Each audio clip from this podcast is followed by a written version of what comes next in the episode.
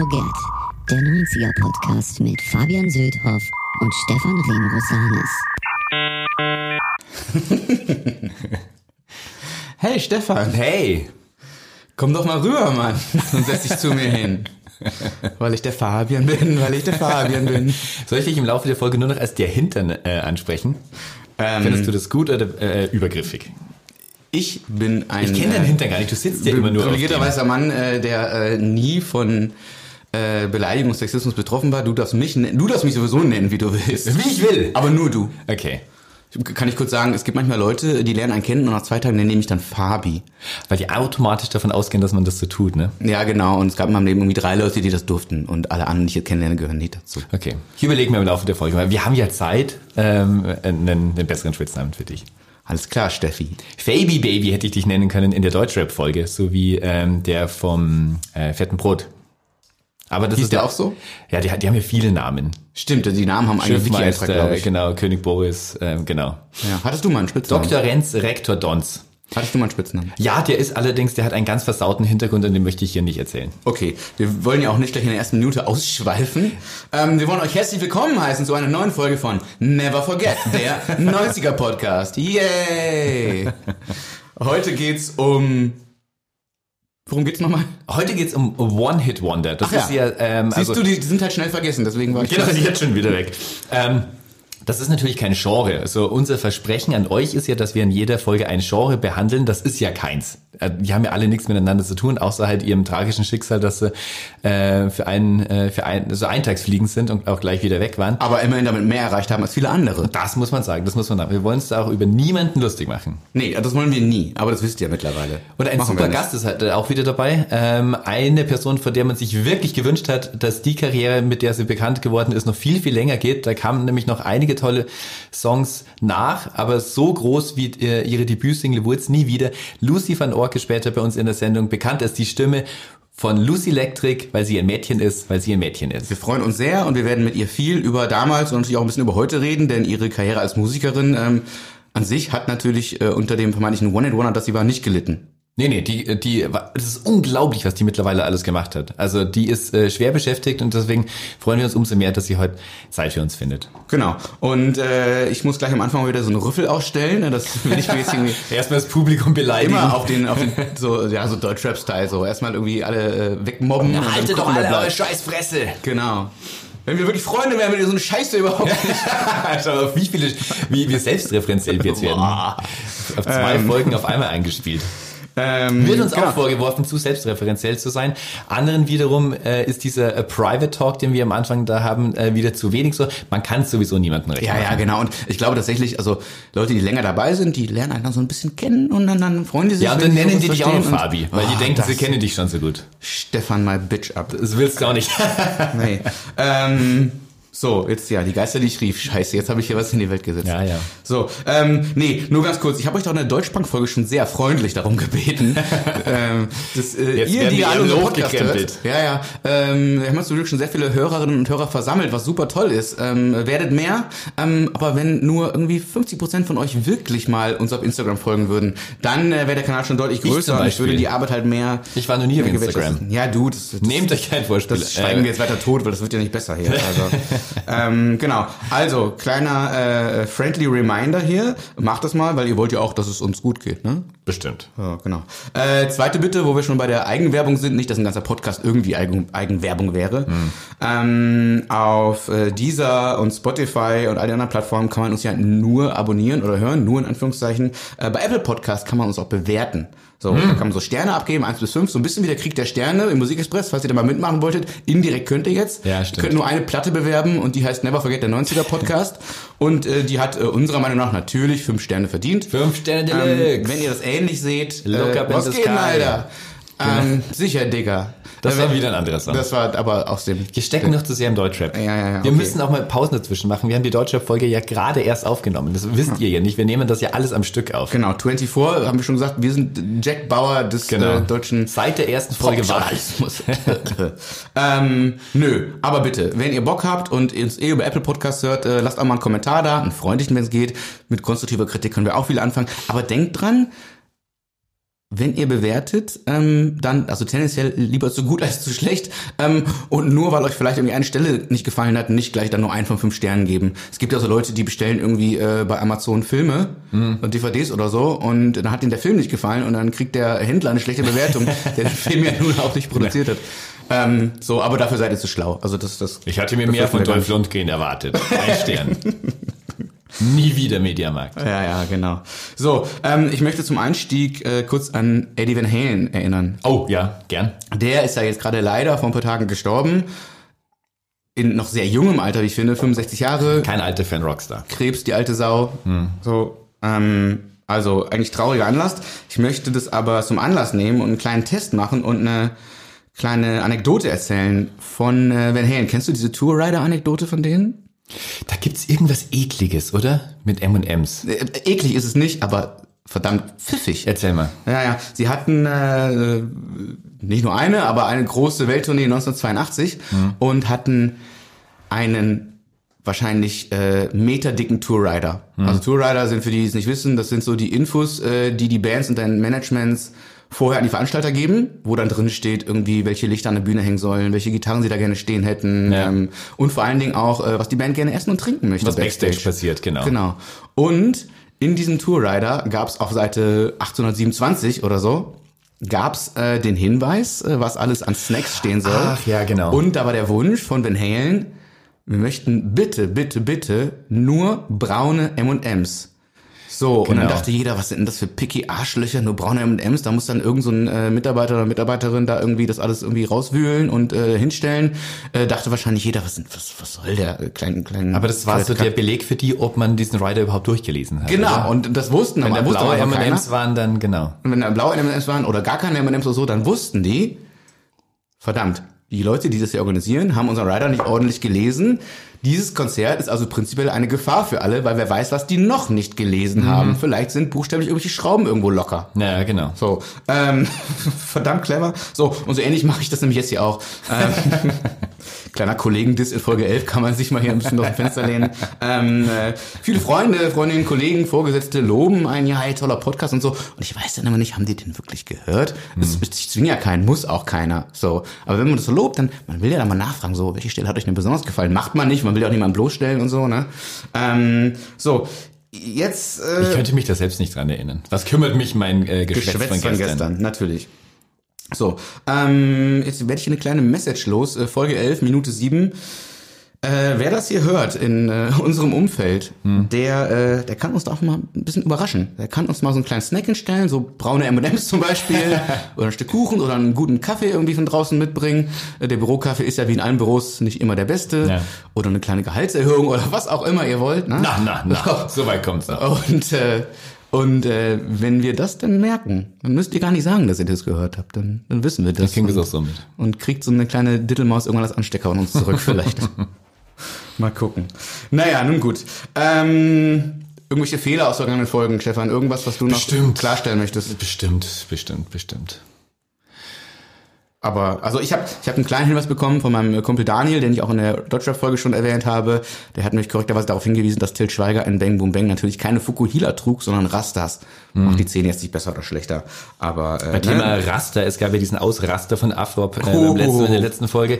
Da hätte man, glaube ich, noch mal mehr einsteigen sollen, weil mir auch nicht ganz klar war, äh, was ihn da eigentlich so erzürnt hat. Also diese Kritik am Deutschrap oder an, an dass Leute, die eigentlich kein Deutschrap hören, wo er, glaube ich, äh, zwischen Zeilen auch uns mit gemeint hat, was sein äh, gutes Recht ist natürlich, ja. ähm, dass die sich vielleicht nicht unbedingt anmaßen sollten, äh, darüber zu urteilen, was darin jetzt genau sexistisch, äh, antifeministisch, äh, rassistisch, was auch immer ist, weil äh, diese Leute ja eh nie Deutschrap gehört hätten. Und man muss es ja nicht hören, Genau. was so ein bisschen so ein Totschlagargument ist natürlich auch. Ja, man kann, äh, es ist auch schwierig auf der einen Seite zu sagen, so Rassismus auf gar keinen Fall, also selbstverständlich auf gar keinen Fall, aber Ras- äh, Sexismus, Homophobie, ähm, die meisten Isms, wir reden hier immer noch über Doggy Dog, äh, gehen auch auf gar keinen Fall. Also, Ja, genau. Ähm, aber ja, ähm, wir lernen stetig dazu. Ähm, ich hoffe, dass äh, unser Standpunkt trotzdem rauskam. Wir haben so zwei, dreimal irgendwie nachgefragt, so ein, ein Zitat von ihm war, also ne, äh, wir lästern hier keineswegs über irgendwelche Gäste, äh, das war eine ganz tolle Folge, wir sind auch froh, dass Afrop da war, ähm, aber wenn man mal inhaltlich nicht übereinstimmt, Stimmt es? Kann man auch mal Widerrede geben? Ich glaube, wir haben das an dieser Festivalstelle so ein bisschen gemacht, wo es hieß, irgendwie natürlich dürfen Frauen mitmachen, aber dann sollen sie auch mit den Besten messen. Das ist theoretisch ein schöner Gedanke. Praktisch wissen wir auch aus anderen Arbeitsfeldern, dass das leider Ja. nicht so einfach geht. Ne? Gut, gibt's denn äh, einen 90er-Moment bei dir aus den Ja, ich vergangenen habe tatsächlich einen 90er-Moment, ähm, der auch mit Van Halen zu tun hat. Und zwar habe ich mich neulich mit einem ähm, Kumpel am Telefon unterhalten über Van Halen, weil ich die einfach nicht verstehe. Also weil es nicht, das ist nicht meine Musik, obwohl Du telefo erstens, du telefonierst mit Leuten. Zweitens, sprichst mit denen über Musik. ich mache einen 90er-Podcast. Ach ja, Ich bin okay. total retro. Ähm, Du hast noch eine Festnetznummer zu Hause bestimmt. ja, die kenne ich aber selbst natürlich nicht. Ah, okay, gut. Also immer wenn es da klingelt, weiß ich nur, jetzt wird's ernst. 0190. So, da rufen, also das weiß dann nur Familie und wenn Familie schon anruft, ist eigentlich meistens was Ernstes. Oder der so. Vermieter. Deswegen habe ich auch so ein Hamburger Telefon. Ähm, Was ist das? Also so ein, ein, ein Telefon, das aussieht wie ein Hamburger. Ah, ja, aus geil. Juno, ja, aus dem Film. Ähm, weil ich mir denke, äh, also übers Festnetz kommen nur ernste äh, äh, ernste Informationen, vielleicht sogar äh, erschütternde und so. Und wenn die dann wenigstens aus einem Hamburger rauskommen, dann, äh, dann dämpft das den Schock schon mal irgendwie ab. es ist bisher noch nichts passiert. Ähm, mein, also genau, nicht mit diesem Telefon ähm, telefoniere ich mit einem Freund über die äh, Vor- und Nachteile von Van Halen und habe äh, währenddessen stark den dritten Van Halen-Sänger Gary Cherone, der ja bei Extreme war, ähm, vertreten oder befürwortet, weil ich äh, das, das einzige Van Halen Konzert war, das ich jemals gesehen habe und der war ja genauso äh, wie Ray Wilson, der bei äh, Stillskin ja war äh, in den 90ern, One Hit Wonder, über den werden wir später noch reden, der dann der dritte Sänger von Genesis war. Sowohl Gary Cherone als auch Ray Wilson, beide Weltkarrieren dieser riesigen Band sofort an die Wand gefahren. Im äh, Fall von Gary Cherone fand ich es wirklich äh, unangebracht und ähm, wollte meinem Kumpel da ähm, einen Link schicken zu einem Video. Äh, dachte ich, es hat bestimmt irgendjemand dieses Konzert, auf dem ich war, oder irgendeins äh, mit ihm ähm, gefilmt und gibt bestimmt auf YouTube. Das erste, was mir ausgespuckt wird, ist ähm, die Aufführung von Jump auf genau diesem Konzert, wo ich war. Äh, Rock im Park 1998 und äh, klickt das an und ich bin zu sehen auf diesem Clip unmittelbar vor der Kamera knutschend mit meiner damaligen Freundin. Nein. So, da war ich wieder sehr in den Also richtig 90ern auch drin. erkennbar für Leute, Ja, ja, die ich, nicht ich wissen, jump dann so auf und ab, also wer sich dafür interessiert, wie ich von hinten aussehe, ähm, äh, In den 90ern. blondiert mit Hoodie und genau, eine äh, Freundin nahm es mit einem SPD-Cappy, weil das da umsonst verteilt wurde. Ach so, wie so äh, Man sieht mich praktisch so, im Exzess. Ich, ich, äh, ich jumpe und, äh, und küsse. Das klingt ganz gut eigentlich. Nicht gleichzeitig. SPD-Cappies, ähm, das ist jetzt äh, unfreiwillige Wahlwerbung natürlich, machen wir nicht. Also die haben es verteilt, was, soll- was soll man da machen? das war ne? wahnsinnig Wenn's heiß, man musste braucht sich das. was aufsetzen, ja. Ähm, das macht ja auch ein großer ähm, ähm, Kommunikationsanbieter. Da sind ja manchmal Mhm. Festivals äh, eine Zeit lang, äh, da sieht man nur eine pinke Crowd, weil die alle irgendwelche Luftballons oder oder auch Mützen Genau. davon aufhaben. Von einem äh, Telefonprovider. Genau, gar nicht Dein 90er Moment, Fabian. Ähm, es gab so zwei, drei Jubiläen äh, in der vergangenen Woche. Mhm. Äh, 20 Jahre Kid A, was halt 2000 rauskam, aber natürlich eine große Zäsur Ja. ähm, im, im Post-Britpop, in der ganzen Pop- und Rock-Welt In einfach allem. war. Ein Album ohne Singles, das derart verrückt ist, auf Game äh, Changer. Platz 1 in USA. Wer nicht weiß, wovon wir reden, der schaltet jetzt bitte ab. Ja. Radiohead, ich sag's trotzdem. Genau. Wer es auch nicht weiß, man kann, wer die, wer die CD zu Hause hat, man kann das äh, Case, wo die CD drin ist, rausnehmen. Dahinter ist nochmal ein eigenes Booklet, das Theater des Todes. Habe ich erst Jahre später entdeckt. Und gerade damals hatte man ja noch die Platten, Ja, klar. hätte man es entdecken können. Ähm, dann ein anderes Jubiläum, von dem ihr auch noch bald im Musikexpress äh, werdet lesen können. What's the Story Morning Glory? Oh ja. 25 Jahre. Über diese kleine unbekannte Band sprachen wir auch schon mal ein Mhm. bisschen ausführlicher. Und äh, dann gab es so lustige Schlagzeilen, dass äh, Mariah Carey 1995 heimlich so ein Grunge Alternative Rock Album Stimmt. aufgenommen hat. Stimmt. Weil, ich nicht äh, weiterverfolgt. weil das so schön, schön dirty war und sie nicht immer nur so diese Pop-Diva sein wollte, Mhm. die sie aber irgendwie ja doch sein wollte und auch sein musste vom Management. Also deswegen, Naja. äh, das stand jetzt in ihren Memoiren, die jetzt gerade erschienen sind. Äh, Aber das ist- gibt's nirgends. Also irgendwann wird es leaken, oder wie? Irgendwann kann man das hören. das habe ich nicht ganz gecheckt. Chick heißt äh, diese Band, die es dafür gab. Also es ist wohl auch irgendwo erschienen. ist ein guter Name auch. Ja, also Chick, nicht, nicht. Chick wie von Wolfgang Herrndorf, sondern Chick wie die Ja, ja. Dixie Chicks. Genau, die auch nur noch The Chicks heißen. Genau.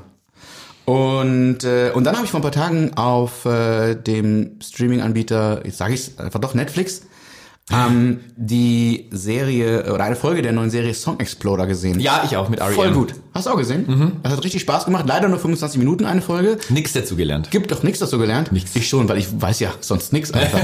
Und äh, das habe ich mir nicht aus 90er Nostalgiegründen angeguckt für diesen Podcast, sondern einfach weil äh, ich R.E.M. mag und sehr schätze. Mhm. Und da wird in einer Folge, äh, also diese, diese, diese Song Exploder basiert auf einem Podcast, den es seit ein paar Jahren schon gibt. In jeder Folge werden dort von einem ähm, Musiker und Produzenten, der also weiß, wovon er spricht, im Vergleich zu uns, Songs auseinandergenommen und auch die jeweiligen äh, Gäste kommen da ins Studio. Also Wir die haben auch auseinandergenommen. naja, die erste Folge, allererste war The Postal Service und dann ging es erst so Indie-Rock-mäßig weiter und dann merkt man, äh, je nachdem wie der Podcast wuchs, wurden auch die Gäste größer. Wie bei uns.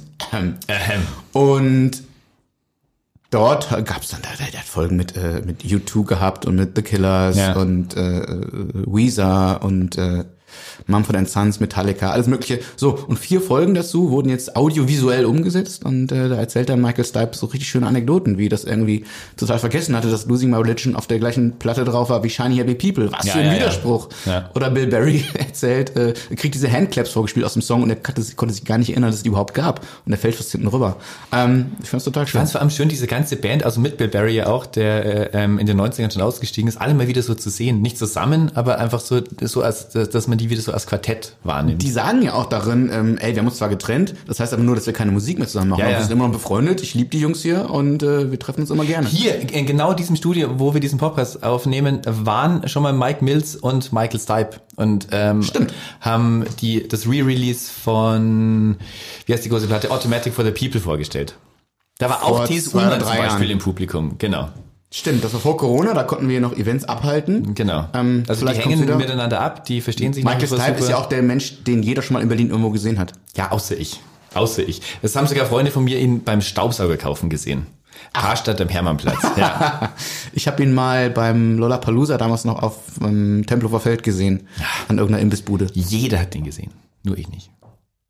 Aber was, was, äh, Aber er hat dich vielleicht auch noch wir nicht laden gesehen. ihn vielleicht einfach mal ein. Dann sehe ich ihn auch Why mal. not? Genau. Ja, wenn er hier in Berlin lebt, kann er ja mal kommen.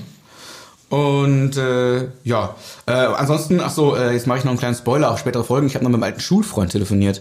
Der hat uns zugesagt, weißt du, als Gast in so einen Podcast zu kommen. Jetzt denkt ihr, was für eine Scheiße. Jetzt lädt er sich aus seiner langweiligen Dorfjugend noch irgendwelche anderen Deppen ein, die genauso wenig erlebt haben wie er. Stimmt nicht ganz. Ihr kennt den alle. Äh, ich sage natürlich noch nicht, wer das ist, falls er am Ende doch nicht kommt. So. ähm, und nein, es ist nicht Gildo Horn.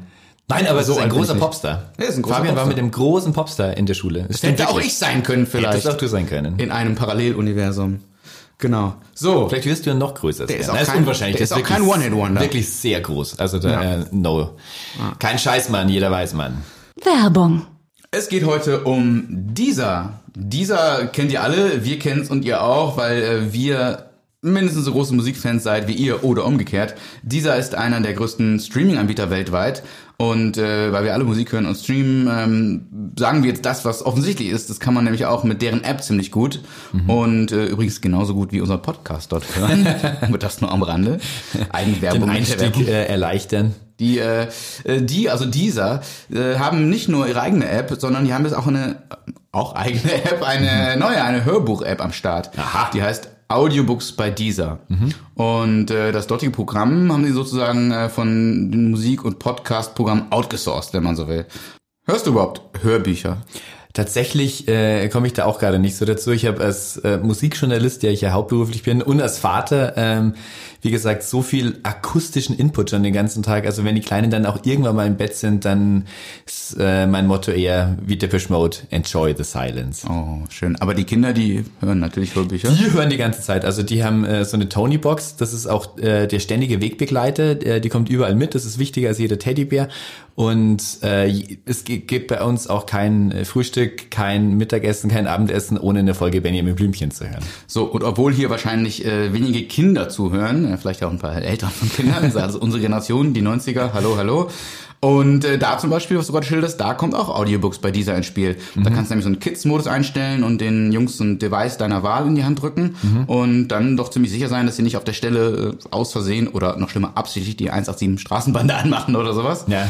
ähm, weil es eben nur die, nur in Anführungszeichen, zum Glück nur die Hörbücher dort gibt. Ähm, deshalb eine eigene App nur für Hörspiele und Bücher zum Beispiel. Für Erwachsene hat das natürlich auch Vorteile. Es gibt unter anderem so eine Offline-Funktion, also Inhalte können heruntergeladen werden und ihr müsst nicht euer Datenvolumen wegsaugen, wenn ihr fünf Stunden im Zug sitzt zum Beispiel. Und es gibt eine eigene Bibliothek, äh, wo ihr genau sehen könnt, was ihr wann angefangen habt und was ihr doch mal wieder weiterhören wolltet oder euch abspeichern. Ähm, diese Lesezeichen fand ich ja schon geil äh, bei Netflix damals, als, äh, äh, als man dort einfach weiterschauen könnte, wo man aufhört. Fantastisch. Unvorstellbar Ja, ja. davor. Ja, ja. Zeiten. Mit. VHS groß geworden. Ja, genau. Und äh, es gibt einen äh, Sleep Timer, also äh, Leute, die beim Einschlafen nicht die Silence enjoyen wie Stefan, sondern nochmal so Hörbücher hören, ähm, die könnten sich da so einstellen, dass es irgendwann ausgeht und man nicht doch äh, zwei Stunden verpennt hat. Dann nützt nämlich auch das Lesezeichen nichts. Und es gibt auch eine barrierefreie App für blinde und sehbeeinträchtigte Menschen. Natürlich auch ganz wichtig. So. Und wir können das übrigens ja auch super, Stefan, als Vorbereitung für unsere weiteren Podcast-Folgen nehmen und für unsere Arbeit überhaupt nutzen. Denn äh, das Audioprogramm von dieser umfasst mehrere 10.000 Titel. So viel werden wir nie hören. So viel lesen. kenn ich gar nicht. Oh, nee, wirst du auch nie kennenlernen. Obwohl du ein sehr belesener Mensch bist. Ach bitte. Ich lese ja nicht. Ja, kann, du hörst dann bald. Ähm, darunter auch Musikbücher, wie zum Beispiel Easy Does It, äh, Crow, Die Maske und der ganze Rest als ungekürzte Lesung. Und wenn es mal was ganz anderes zur Ablenkung sein soll, da habe ich mir schon den Roman Grime, Brainfuck von Sibylle Berg abgespeichert. Oh, ja. Und, Das interessiert mich auch. Und Jonathan Safran Foers, Wir sind das Klima. Oh ja. Gelesen nicht Guter von Mann. ihm. Guter Mann. Also die Sachen, die ich von ihm gelesen habe, waren sehr gut. Ja. So wird auch das wieder sehr gut und erhellend sein. Gelesen von Christoph Maria Herbst. Wir kennen Der aus kann das. Stromberg, der kann toll lesen, man Ja. darf halt nur nicht an Stromberg denken. Es kommt das dem, dem Föhr nicht so gerade zugute. Ich hätte auch sofort äh, Chick von Wolfgang Herrndorf äh, mir nochmal gegeben, Mhm. gelesen von Hanno Koffler, dem Schauspieler, aber das habe ich natürlich schon gelesen. Mhm. So, und jetzt fragst du mich zurecht, was kostet der Spaß? Ja, was kostet denn der Spaß, Fabian? Ja. Wer soll das alles bezahlen? äh, eure Kinder haben Taschengeld. nein, nein, nein, nein, natürlich nicht. Zieht die Ähm, ab. Es kostet nichts. Kita. Es kostet nichts, zumindest nicht extra. Wer bereits dieser Kundin oder Kunde ist, bei einem der Bezahlmodelle, also Premium, Family, Hi-Fi oder Student, und äh, damit angefangen bei einem Preis von nur 4,90 Euro pro Monat, der kann die Audio oder die kann die Audiobooks bei dieser App gratis herun- herunterladen und ausprobieren und hat also eh nichts zu verlieren. Da kann eure Tony-Box Stefan schon mal kacken gehen, nämlich mit 15 Euro pro Spielfigur, aka Geschichte, finde ich das ein bisschen Ja, viel, ja. aber das nur am Rande. Ähm, und Achtung, noch ganz wichtiger Hinweis, äh, Neukundinnen können dieser Premium drei Monate gratis testen, auch ohne Verpflichtung, das heißt, man kann das erkündigen, also give it a try. Zu gewinnen ist aber auch darüber hinaus ziemlich viel, denn äh, beim, ja, zum Beispiel beim Pendeln, Einschlafen, Putzen, Kochen oder sonst was nicht nur Typen wie uns beim Sabbeln zuhören möchte, sondern vielleicht mal so Bestseller-Autorinnen und Autorinnen, die wirkliche Geschichten zu erzählen haben, dann äh, kann und sollte man das mal machen. So, und damit weiter im eigentlichen Thema der heutigen Folge von Never Forget. Werbung Ende. Äh, One and Wonder, wie definieren wir denn das überhaupt? Ganz schwer. Also ich nicht. Ich definiere das nicht, das traue ich mir nicht zu. Aber irgendwie müssen wir das ja hier eingrenzen. Irgendwie. Fällt dir was ein? Naja, also es ist natürlich immer so eine, so eine, immer so eine Landesfrage, wie du neulich richtig angemerkt hast, gelten zum Beispiel sogar Blur in den USA. Also Genau, Wanted Wonder, genau. Ähm, oder äh, Lou Bega, Mambo Number 5, da weiß man ja gar nicht, dass der hier noch einen Top 20 Hit hatte oder so. ähm, oder der Gangnam Style von diesem Psy, so, der hat in seiner Heimat ja auch unendlich viele Hits und so. Weltweit wird er aber auch als One-Hit Wonder wahrgenommen. Ja, wie auch äh, Liquido, Wolfgang Schrödel, der bei uns zu Gast war. Ja, Narcotic. genau. Ja? Hat ja auch noch ein paar Ähm, Hits zumindest. Genau. Also da möchten wir äh, nicht, dass äh, Wikipedia immer die Wahrheit sagt, schon gar nicht äh, die deutsche Version von Wikipedia. Da muss man bei so halbgroßen Pop-Themen schon genauer aufpassen, dass Ja. da keine veralteten oder gar falschen Infos drinstehen. In dem Falle äh, glaube ich dem Ganzen jetzt mal, weil es hier so ganz schlüssig klingt. Also da steht was von, von was, was die ersten One-Hit-Wonder waren und wie das herkommt. Äh, ähm, ich möchte hier nur eine Stelle zitieren, und zwar heißt es da, in der strengen Abgrenzung hat ein Interpret oder eine Gruppe lediglich einen Hit produziert und weder eine Nachfolgesingle noch eine LP nachgeschoben. Das ist natürlich ganz selten. Ja. Das Alle Definitionen haben gemeinsam, dass eine hohe Platzierung in einer nationalen Hitparade, dieses Wort schon, erreicht wird, dieser Erfolg danach aber nicht mehr wiederholt werden kann. Nach dieser Definition ist die Anzahl der One-Hit-Wonders überschaubar. Im Idealfall ist das One-Hit-Wonder ein Nummer-1-Hit, dem keine weitere Single desselben Interpreten mehr nachfolgt. Aber das gibt's wirklich annähernd nie. Also ich äh, würde sogar behaupten, dass es eine Nachfolge-Single gab zu diesem äh, Peter Steiner It's Cool Man. Ich glaube sogar der hatte. Also Ja, aber man will ja das noch irgendwie mitnehmen, den Genau, Faktor, genau. Man ne? hatte so einen riesen Hit, man muss dann nochmal was nachschieben. Es ist sehr unwahrscheinlich, dass man danach nichts mehr veröffentlicht. Und deswegen äh, endet die von mir markierte Stelle hier auch mit dem Satz, die gebräuchliche Abgrenzung geht allerdings von Interpreten aus, die nur mit einem Musiktitel die Top 40 der nationalen Hitparade erreicht Ja. haben. Was eben auch heißt, das hat uns ja Wolfgang Schrödel zum Beispiel auch gesagt, ey Alter, wir haben hier äh, mit den Nachfolgesingles nach Narcotic, äh, ähm, Double Decker zum Beispiel, Play Some Rock, haben die damals noch mehr verkauft, als heute irgendjemand verkauft. Mhm. Ja, ja, so, klar. aber es war halt nicht mehr so ein Hit wie So der ganz davor. gigantisch, genau. So, genau.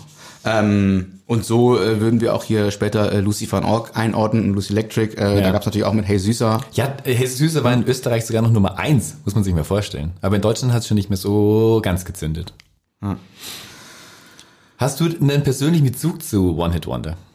Der Human Touch dieses, dieses Podcasts ist ja auch äh, enorm Ähm, wichtig. ich habe äh, einen persönlichen Bezug zu One Hit Wonder, wie ihn jeder hat, weil äh, wie bei überhaupt allen Themen, über die wir reden in diesem Podcast, hat natürlich jeder irgendeine Erinnerung damit. Deswegen funktioniert das ja äh, relativ gut, weil man mit Nostalgie so offene Türen einrennt. Und äh, bei One Hit Wonder ist es genauso. Also wenn ich an One Hit Wonder denke, denke ich ähm, natürlich an Bravo-Hits, an vieles, was da drauf war, was man so gehört hat äh, als, als Jugendlicher.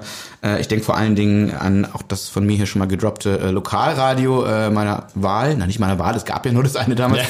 Antenne Niederrhein, meine erste Praktikumsstelle später auch. Ich habe ihnen viel zu verdanken. Äh, das meine ich ganz unironisch. Und äh, das hat man halt früher immer so gehört. Das lief halt überall in Geschäften, so auf dem Dorf und zu Hause. Und auch bei der äh, Firma Ruwelwerk in Geldern, wo ich als ähm, Schüler gejobbt habe. Da lief das dann auch in Tag, Nachtschichten, lief die ganze Zeit. Und äh, da wird man halt voll geballert von irgendwie Fool's Garden und und Ah, im Grunde Fool's all das, was da, jetzt, was. da jetzt gleich noch, äh, wo wir gleich sprechen werden. Ähm, meine ersten Maxi-CDs habe ich, glaub ich, auch schon mal gedroppt. Das war im Nachhinein auch alles One and Wonder von einem Blondes, von einem Blondes, Spin Mhm. Doctors, Snow. Ähm, ich hatte aber bei diesen NRW-Lokalradios in der Heavy, Heavy Rotation bei Antenne 3 hatte ich natürlich auch Lieblingssongs. Und zwar einen, den könnten wir später in der Liste erwähnen. Ich erwähne ihn jetzt. The Cornells, 7475 und Roachford mit Lay Your Love on Me and Only to Be With You. Ähm, da, das liebe ich wirklich richtig. Hm? Ich, jedes Mal Gänsehaut, Pure Love, ähm, Tell Me What You Want. Ähm, Nichts falsch damit. Lass ich nichts drauf kommen. Äh, sind beides auch keine richtigen One-Hit-Wonder. Ähm, je nach Definition wieder. Äh, The Cornells sahen damals schon aus so ein bisschen wie, wie, wie Erdkundelehrer, wie so Bands halt aussahen damals, ne? So auch die Counting Crows, Mike and the Mechanics, Genesis, auch R.E.M. sahen ja früher aus wie Bis zum Monster, also bis äh, Michael Stipe angefangen hat, sich zu schminken. Genau, also die Dead Rock Folge kommt dann auch. Und ähm, äh, The Cornells, genau, die hatten schon, äh, die hatten insgesamt acht Alben und äh, wo dann 74, 75 drauf war, das war schon das fünfte, das hat in den USA auch keinen interessiert und 95 dann der Durchbruch in Europa mit dieser Single und äh, das, äh, genau, das ist so, ein- so ein gefühltes One-Hit-Wonder, weil auch danach kamen noch Platten, aber, aber keine erfolgreichen Singles mehr. Und Wie die Crash Test Dummies. Auch so gab's auch schon ewig, dann der eine Riesenhit und dann noch Stimmt. ganz viele Platten danach. Genau. Ja, und äh, da haben sie, äh, also nicht The Cornells, sondern hier wieder Roachford, haben ähm, eine Sache mit eben dieser einen anderen Band gemein, Mike and the Mechanics, nämlich irgendwann den gleichen Sänger gehabt. Das ist da Wahnsinn. kam so viel zusammen. Also Andrew Roachford, das war ja damals mehr oder weniger, das war schon seine Band, aber irgendwie Ja. auch sein Soloprojekt. Und der ist dann äh, später irgendwann bei Mike and the Mechanics eingestiegen, wo sich für mich die 90er geschlossen haben. Denn auch Over My Shoulder von Mike and the Mechanics lief ja wirklich stündlich dreimal so Oh im Gott, ja. Lokalradio. Äh, gegründet von Ex-Genesis-Mitglied äh, Mike Rutherford. Ja, damals noch, der war schon noch bei Genesis. Also stimmt, genau. Aber Ja. ja. ja, richtig. Hat dann damals noch eine Platte ohne hier, wie heißt der unbekannte Typ? Phil Collins Genau. gemacht. Eben mit Ray Wilson. Ja, genau. Aber das waren, Calling das, waren- das waren immer noch die äh, erträglichsten Versionen äh, von der Lighthouse Family Lifted, was auch mal lief. So. Oh, unerträglich. Die Lighthouse Family lehne ich komplett ab. Einschlaf. Langweiligste Musik überhaupt. Unglaublich erfolgreich aber auch. Ja, ja. Ähm, Ray Wilson, willst du jetzt über ihn sprechen oder später nochmal? Der kommt später nochmal. Ich wollte Okay. jetzt auch noch was zu Fool's Garden erzählen. Ja, ich sag ganz kurz noch zu The Cornells abschließend. Äh, die hatten ja dieses ganz schöne Video, wo sie so Highschool-Bilder von damals so nostalgisch zeigen, was äh, dann aus der äh, aus den Mitschülern und Schülerinnen damals wurde. Und dazu gab es 2015, glaube ich, eine Neuauflage, wo all diese Leute, also die, die noch lebten, ähm, da nochmal mitgemacht haben. Und das auch pure Das Gänsehaut. ist auch, ähm, Stichwort One It Wonder 90er, also ähnlich wie bei Runaway Train, Soul Asylum. Die hatten dieses Video ja mit den vermissten äh, Ja. Personen und das wurde auch immer wieder abgedatet über die Jahre. Immer wieder, also öfter. Öfter wieder, genau, genau, öfter wieder. So. Ja. Also da gab es mehrere Versionen davon. Wenn Now dann zum then. Beispiel jemand wieder gefunden wurde, dann war der dann nicht mehr drin und so. Soul Asylum streng genommen auch kein. Soul Asylum klang immer wie Smokey. Ähm, wenn man sich das mal überlegt, wie diese 70er Softrock-Band, die Ja. dasselbe Songwriter-Team hinter sich hatten, übrigens wie The Sweet. Also immer wenn die was Fetziges hatten, äh, bekamen das The Sweet, wenn sie was Langweiliges hatten, bekamen Smokey. Klingt ganz äh, nah beieinander und da hat sich auch ein Kreis geschlossen, weil äh, Smokey, die es immer noch gibt, mit, keine Ahnung wie welche Besetzung, immer noch mit äh, Chris Norman, weiß ich nicht, äh, irgendwann äh, Runaway Train gecovert haben.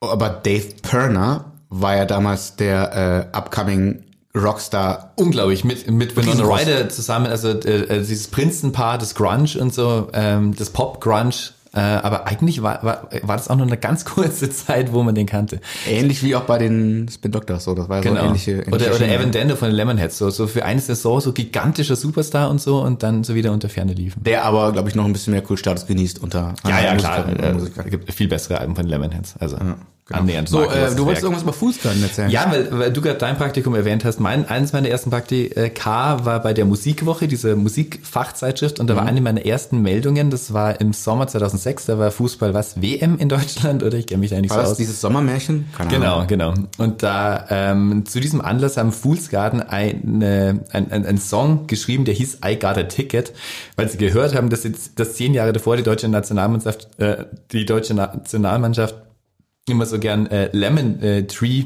äh, Backstage gehört hat, haben sie jetzt einen eigenen Song irgendwie dafür aufgenommen. Fußballer sind ja äh, bekannt dafür, nicht unbedingt, unbedingt den erlesensten Musikgeschmack zu haben. Ja, außer natürlich der, wie heißt der, der der Sportfreunde groß gemacht hat, der immer kommentiert, äh, Mehmet Scholl. Mehmet Scholl, stimmt. Äh, genau. Der wurde dann auch mal angerufen. Und das fand ich so naiv, äh, einfach schön, auch dass, dass die diesen eigen, dass die diesen Song haben und ähm, davon, also sich auch der Nationalmannschaft gewünscht haben, dass dieser Song sie zum äh, Sieg führt. Ich habe keine Ahnung, wer die WM 2006 gewonnen hat. Ähm, dazu wollte ich noch Na, mal. Deutschland, Sommermärchen. Ja, ah ja, stimmt. Vielleicht auch nicht, wir sind keine Fußballfans. Ähm, was mir bei äh, Fool's Garden immer irgendwie komisch aufgefallen ist, die hatten ja nach Lemon Tree noch so einen Hit, der hieß Wild Days. Das war, glaube ich, noch nicht mal mehr Top 40 in Deutschland. Und da singt der ähm, Sänger Peter Freudenthaler, The sky is blue, the water's blue too, my baby's walking away, out of the blue into a fucking day. Wie bitte? Das ist unglaublich, oder? Das ist so voll der harmlose, singt ja fucking. Das ist so ähnlich wie bei einer Band, ähm, das war ja auch ständig im Radio. Bei einer Band, die äh, wirklich keine One Hit Wonders sind, The Beautiful South, in, ähm, die singen auch in einem Song, der jeden Tag immer noch im Radio kommt, Don't Marry Her, Fuck Me. Also äh, voll äh, äh, ähm, belanglosen, also nicht belanglosen, aber sehr, sehr eingängigen äh, Antenne irgendwas Das Song. ist so wie wenn der, ähm, äh, wenn der schüchterne, oft übersehene ähm, äh, Streber oder ähm, also der, der abseitige Mitschüler von damals plötzlich unangekündigt jemandem auf die Fresse haut. ja, stimmt. Und alle staunen nur und denken, was zur Hölle?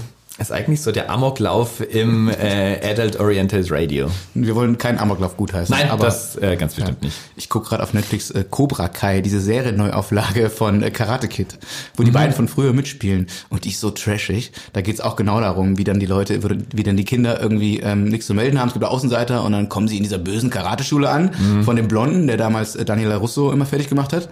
Und äh, dann werden sie zu Tieren, zu Kampfmaschinen. Ach Gott, ganz schlecht. Aber guckt das ruhig mal an, ist unterhaltsam. Das nur am Rande. So, wir teilen diese äh, äh, Folge auf. Es gibt ja immer unsere Top 10. Ähm, wir wollen uns da jetzt nicht an den üblichen Verdächtigen abarbeiten, sondern eher zehn One-Hit-Wonder empfehlen, die wir wirklich gut finden, wo wir es auch schade finden, dass, äh, dass da kein, äh, dem Spätwerk, dem Folgewerk nicht mehr so viel Beachtung äh, geschenkt wurde. Wir kommen allerdings nicht drum herum, auch äh, ein paar Anekdoten zu den üblichen Verdächtigen zu erzählen. Genau, also im Grunde, Stefan sagt gerade, wir, im Grunde will Stefan diese andere Geschichte erzählen. ich möchte gerne auch über zwei, drei offensichtliche reden, einfach weil die gut waren. fang gerne damit Deswegen an. kennen wir sie ja. Fang gerne damit an.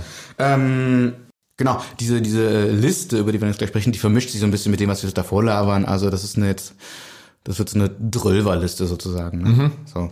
Ähm, pass auf, ganz offensichtlich, äh, kennt jeder. Mhm.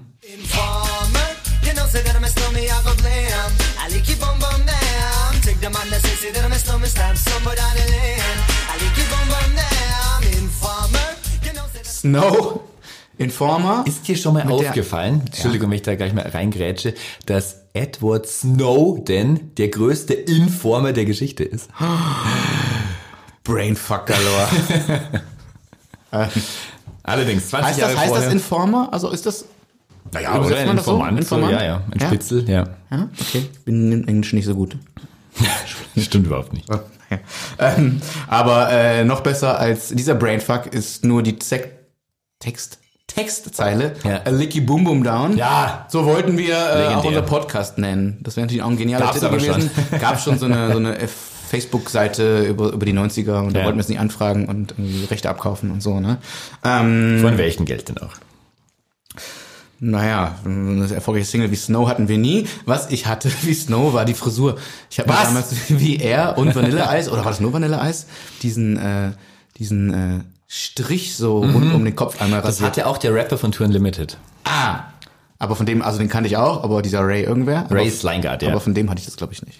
Ist er mit seiner äh, legendären Zeile Techno, Techno, Techno, Techno. Ja. Snow, ähm, was, äh, was müsst ihr über Snow wissen oder, oder wir? Ähm, wir wissen natürlich nicht viel, aber wir wissen, dass er eigentlich Darren Kenneth O'Brien hieß oder immer noch heißt. Aus Kanada kommt ein sogenannter Reggae-Toaster ist. Mhm. Haben wir darüber nicht schon mal gesprochen? Dieser Begriff kam mir so bekannt vor, als ich ihn neulich wieder las. Ich, ich unterhalte mich sehr gerne über Toaster. Klingt wie ein Solarium, aber ähm, ist es, glaube ich, nicht. Ähm, Snow kriegte seinen Namen äh, daher, weil er äh, jamaikanische Nachbarn hatte, mit denen er mal abhing und, äh, und auch Freunde. Und äh, die haben ihn so genannt, weil er natürlich der, der Weiße war Ja. dort, ne? Und ähm, einer von seinen damaligen Freunden und musikalischen Wegbegleitern nannte, äh, sagte mal, die Abkürzung stünde für Superb, Notorious, Outrageous White Boy. Das hat Snow selbst aber nie so bestätigt. Das stimmt bestimmt nicht. Das glaube ich auf gar keinen Fall. Was stimmt ist, dass äh, Snow im Knast saß. Das war auch die Story damals, als die Single rauskam. Wegen, wenn ich das jetzt nicht äh, arg falsch verstanden habe, Mordversuch? Oh wow. Okay. Also irgendwas krasses. Ja, ja. So, ähm, sorry, wenn wir das jetzt nicht genau aufgesplittet die Videos haben. waren ja auch immer eher im Knast, oder? Da gab es noch so ein Folgesingle, Lonely Monday Morning oder so, da war er auch im Knast, glaube ich. ähm, so, auf jeden Fall, wenn man im Knast war, hat man halt schon irgendwas verbrochen. Ist ohne jetzt Ich eine glaube, dass Lanze für Millionen Menschen unschuldig in US-Gefängnissen sitzen, nicht nur da. Ja, ja, ja, oh Gott, ja. Ähm, Aber die sind meistens nicht weiß. Platte, auch das stimmt. Leider. Ja, schon. Platte 12 Inches of Snow. Ist das eigentlich so eine eklige Ist Pimmel-Anspielung? das so ein ähm, Gonna give you every inch of my love? Verkauft sich 8 Millionen Mal, also ähm, Erfolg hatte der Typ. Informer war auch zweimal im Guinness Buch der Weltrekorde als bestverkaufende, verkaufteste, bestverkaufte Reggae-Single in der US-Geschichte. Schön. Ja? Auch so ein Song, äh, der unglaublich ist, weil, weil ja niemand mitsingen konnte. Also ähnlich wie you know, Genau. Genau, wie- boom, boom, down, das konnte wieder jeder. für nicht äh, spanisch äh, äh, sprachige Leute auch Macarena ja nicht verständlich. Äh, der der der Ketchup-Song, ähm, der Riga Ding Dong Song. Es gibt sehr, es gibt erstaunlich viele Welthits, die kein Mensch nachsingen kann. Wo es doch eigentlich immer nur darum geht, dass es möglichst mitsingbar sein soll alles. Umso erstaunlicher, dass es da trotzdem Hits wurden. Ja, ne? eben, eben. Ah, mal vormerken. Was auch wiederum halt heißen könnte, dass Texte in Wahrheit wirklich scheißegal Ja, sind. das stimmt, stimmt. Und singt ja irgendwas mit, genauso wie Kinder irgendwas mitsingen.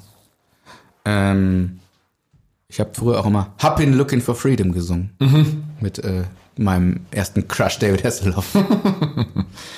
ähm, äh, Snow gibt's immer noch. Ähm, der war letztes Jahr in Charts äh, mit so einem Feature, äh, so einem Single mit äh, Daddy Yankee, der Was? das neue Ding Echt? Mit Snow? ist. Daddy Yankee featuring Snow und Katy Perry. Da war er, ich weiß nicht, aber Ah, da ist Con Calma oder so ähnlich. Aber ich glaube, das ist ein äh, Informer-Sample.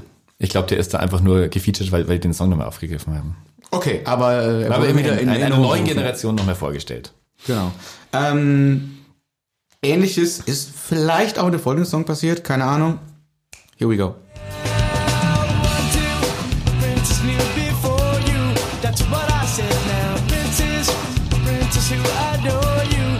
Go in And if you want to call me, maybe, baby, Two just go ahead Princess, now. Spin Doctors.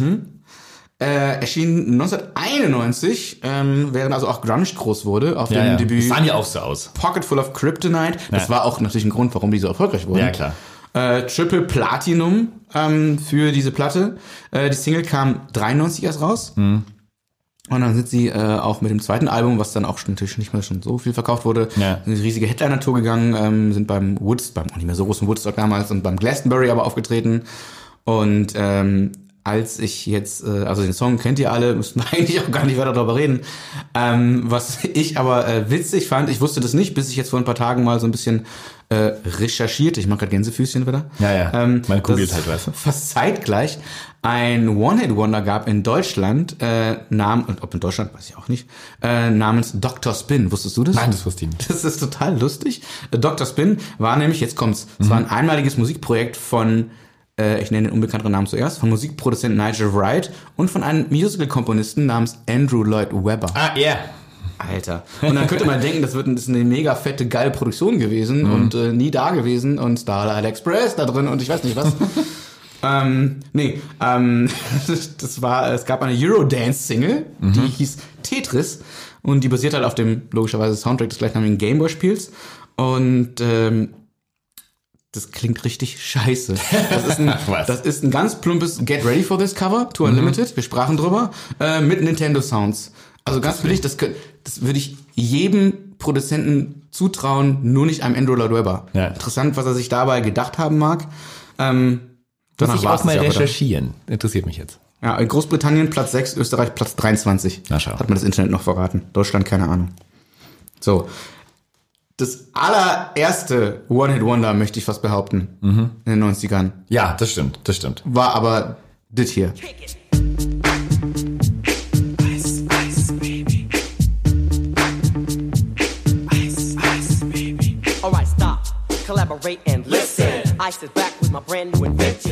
Vanilla Eis, Eis, Eis, Baby. Ähm, dazu gibt's wirklich total viel Lustiges zu erzählen. Der hat es nämlich schon 1983 geschrieben, was auch möglich war, weil es basiert ja auf Under Pressure von Queen und David Bowie, was er also nicht widerlegt hat, aber er meint ja, dass er noch so, ein, so, ein, so eine Halbnote äh, äh, eingefügt hat, äh, dass es nicht genau so ist, was, ähm, was er später allerdings als Scherz bezeichnet hat.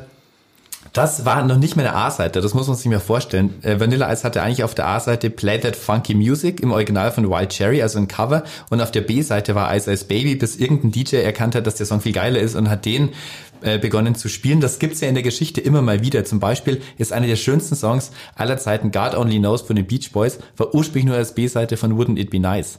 Das Also- sagen ja auch alle immer, wenn sie nach dem besten Song der Weltgeschichte gefragt werden. Ist das ja immer eine Antwort, die immer wieder kommt. Genau. Also ähm, auch hier erstmal ist äh, a DJ, um den Also, groß Only Knows, nicht Ice Ice Baby. Nur kurz. Ja, das stimmt.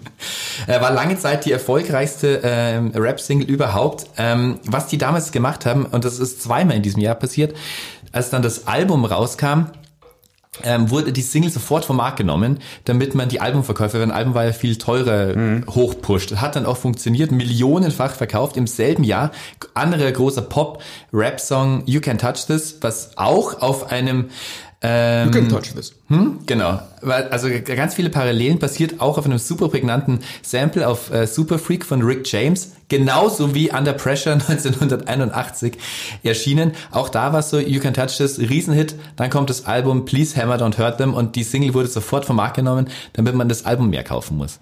Also äh, welche welche Evil Spiele man damit damals mitgespielt hat. Erst wollten Heute würde das Album vom Markt genommen werden, Ja. damit die Single. damit mehr Single mehr gestreamt wird. Ähm, Queen wollten erstmal überhaupt kein Geld dafür haben, weil sie dachten, den Schrott kauft sowieso keiner. Ähm, war dann doch anders, äh, als es so ein großer Hit wurde. 20 Jahre später gab es ein völlig idiotisches Medley von Chatword. Kennt ihr noch Chatword? Diese, die waren doch mal beim Eurovision Song Contest. das weiß ich gar Oder? nicht. Das waren so irische Zwillinge mit so mit so Elektrofrisuren Mhm. wie der äh, Sänger von Static X. Ähm, da haben sie einfach beides zusammen gemischt, Under Pressure und Ice Ice Baby, weil ihnen aufgefallen ist, dass die Songs ähnlich sind oder so. Totaler Quatsch. Allerdings ein Riesenhit wieder in England. Jetzt, Ja, man holt mit so Hooklines und einprägenden Melodien und Sounds halt immer wieder ein paar Leute ab, die das Original nicht können. ja, ja, genau. Jetzt kommen wir zu einem Song, der nie ganz weg war. And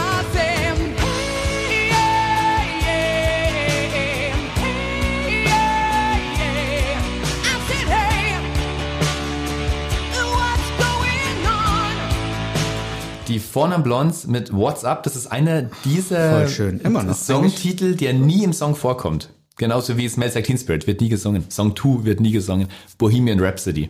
Also in dieser Tradition befindet sich dieser Song. Also Ich würde jetzt gerne sagen, ach ja, krass, stimmt, aber dafür müsste ich die Texte erstmal gedanklich ich alle singe durchgehen. What's Going On. Und ich glaube, sie wollten es nicht What's Going On nennen, weil das zu sehr an, an dem Marvin, Marvin Gaye. Gaye Klassiker Stimmt. dran ist, genau.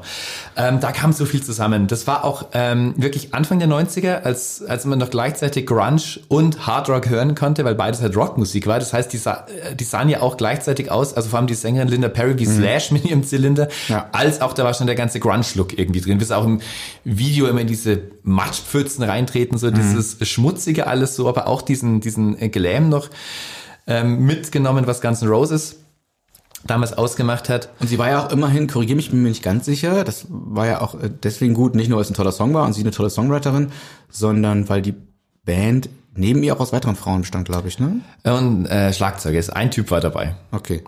Äh, wusste man damals aber auch nicht unbedingt, weil der, der hatte auch sehr lange Haare, so war immer so im. Hintergrund. Also es äh, war nicht unbedingt, äh, war nicht unbedingt klar. Die waren auf dem Titel von meiner allerersten äh, Teenie-Zeitschrift, der Pop Rocky, die es damals noch gab. Also so Der große Bravo-Konkurrent. Genau, großer Bravo-Konkurrent, so wie die Yam auch später. Ähm, äh, ich weiß da nur noch denn, dass das da diese, diese auch sowas wie Dr. Sommer, Liebe, Sex und Zärtlichkeit gab, hieß allerdings irgendwie leicht anders und da hat sich eine, hat sich eine Leserin erkundigt, ob es, äh, ob ihr das äh, gesundheitsschädlich ist, weil sie den ganzen Tag masturbiert. Und das ist alles, was ich noch davon weiß. Die Fragen, die ihren halt so lustig, aber traurig, weil das sind Fragen, die man sich stellt, weil sie einem Teile der Gesellschaft so auferlegt hatten, offenbar, Genau, ne? genau. Ähm, Linda Perry später selbstverständlich erfolgreich Songschreiberin, Alicia Keys, Adele, Christina Aguilera, Enrique Iglesias, sogar Weezer und die war äh, fünf Jahre mit äh, Sarah Gilbert zusammen. Sarah Gilbert, aka Darlene Connor aus der ehemals großartigen und auch sehr, sehr grungigen äh, Sitcom Roseanne. Also diese zwei großen Pop-Grunge-Ikonen waren dann tatsächlich äh, fünf Jahre ein Paar. Das kann man sich ja eigentlich gar nicht äh, äh, ausmalen. Das ist Witzig, ja das wusste ich gar nicht. zu schön, so um, um wahr zu sein. Und was ist eigentlich mit diesem Song junge, also in der Hoffnung, dass uns auch nicht nur retroselige Leute zuhören, nichts gegen retroselige Leute, aber auch junge Leute, ähm, dieser Song wird erstaunlich oft von sehr jungen Menschen noch gesungen. Ich wurde erst wieder um zwei Uhr morgens wach, ist vor meinem Haus. Ähm, sehr wahrscheinlich sehr junge weibliche Teenager aus F- Leibeskräften diesen Song gesungen haben. Der, Aber hast du das überprüft, ob sie jung waren? Vielleicht waren das ja auch 40-jährige Menschen, Es klang die sehr, einfach nochmal äh, äh, zu, unterwegs waren. klang zu besoffen für, äh, für den 40-Jährigen. Es klang wirklich sehr hysterisch, sehr jung und das begegnet mir oft so, dass, dass äh, junge äh, Mädchen, Jungs äh, den Song vor sich hin singen. Mhm. So, wo hat der dieses äh, zweite Leben her? Oder war die Das wirklich wissen wir weg? nicht, weil wir eben schon so alt sind. Dafür kennen wir das Original, Edge. Genau. Aber äh, vielleicht gab es ja auch da irgendwelche EDM-Neuauflagen, wie bei so vielen Songs. Mhm. Vielleicht, äh, das passiert jetzt auch immer öfter, wurde da irgendein so TikTok-Viral-Video gebraucht, ähm, die jetzt auch gerade ähm, von Fleetwood, Fleetwood Mac, ein Song, äh, wieder in die Charts äh, gekommen ist, Echt? weil er im TikTok äh, Welcher verwendet wird. Äh, Dreams, Dreams, okay. glaube okay. ich. Ja. Ja, da, damit. Da kenne ich mich nicht aus. So, genau. Vornamen Blondes, äh, ganz wichtig, nicht nur als äh, One-Hit-Wonder in so einer Liste, sondern auch für die, für die 90er und dank Linda Perry, der Songschreiberin, eben Ja, für vieles danach. Jetzt kommen wir zu einem Hit, der tatsächlich noch sehr weit äh, in, in die Jetztzeit hineinragt. Wir spielen ihn kurz an. Baby got ballet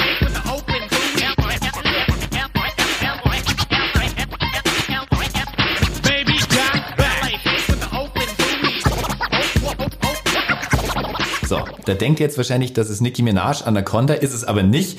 Es ist Baby Got Back von Sir Mix-a-Lot 1992, ein unfassbarer Welthit, der allerdings auch äh, basiert auf einem anderen Stück, nämlich Technicolor von ähm, so einer Detroit Techno-Nummer Channel One.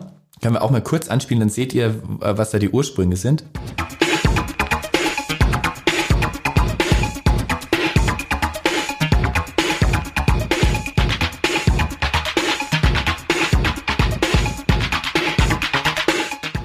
So, 1992, wie gesagt, unfassbar erfolgreich. Zweitbestverkaufte Single in den USA, nur hinter End of the Road, also damals dem allen rekordbrechenden Song von Boys to Man. So, das war jetzt alles nur das Vorgeplänkel, das waren so die offensichtlichen One-Hit-Wonder. Das war die Vorband. Genau, um schon mal so in, äh, in, in den Groove zu getten, wie Madonna in, äh, 19 was, 90, war das noch 90? Weiß ich nicht.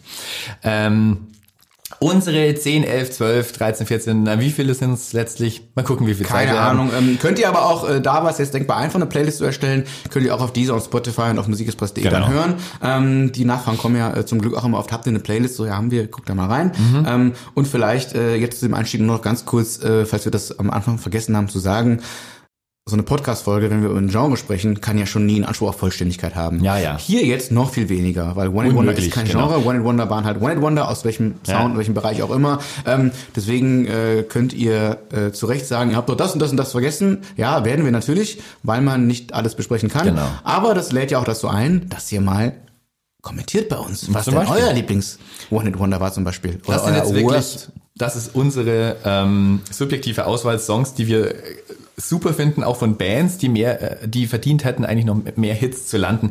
Wir fangen an mit ähm, einem perfekten Popsong. Ich kenne nur einen einzigen Menschen, äh, der den nicht mag, und das kann ich ihm bis heute nicht verzeihen.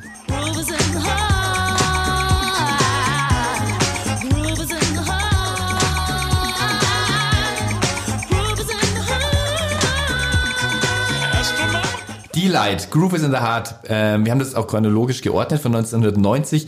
Deswegen ein perfekter Popsong. So dachte ich eigentlich, dass das Pop im 21. Jahrhundert weitergeht. Völlig globalisiert. Das Album dazu hieß auch World Click. Ähm, die Band war zusammengestellt aus Lady Miss Kier, einer eine Queer-Ikone aus New York City, ähm, einem ukrainischen DJ, Super DJ Dimitri und äh, DJ Toatei aus Japan, ein Jungle DJ, da eine ganz große Nummer schon.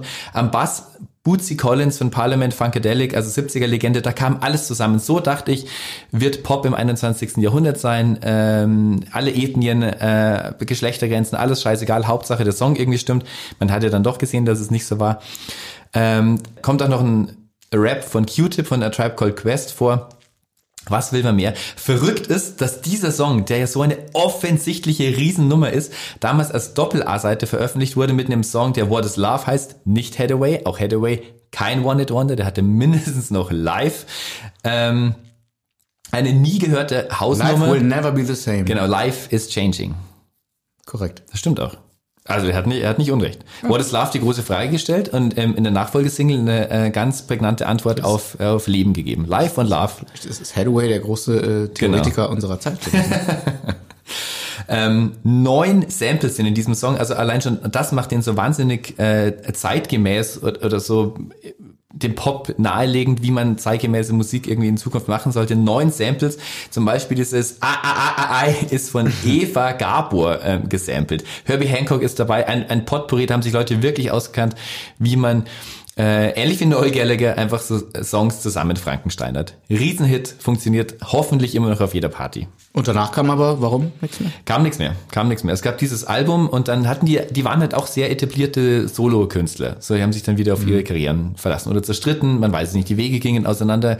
Sehr bedauerlich, aber immerhin, also diesen einen Moment irgendwie erreicht zu haben, ist schon, wer, wer, wer schafft schon Und sowas? gut, wenn man sowas hat, Solo-Karriere schon, auf die Genau. zurückgreifen kann. Weiter geht's, wir bleiben im Jahr 1990. You say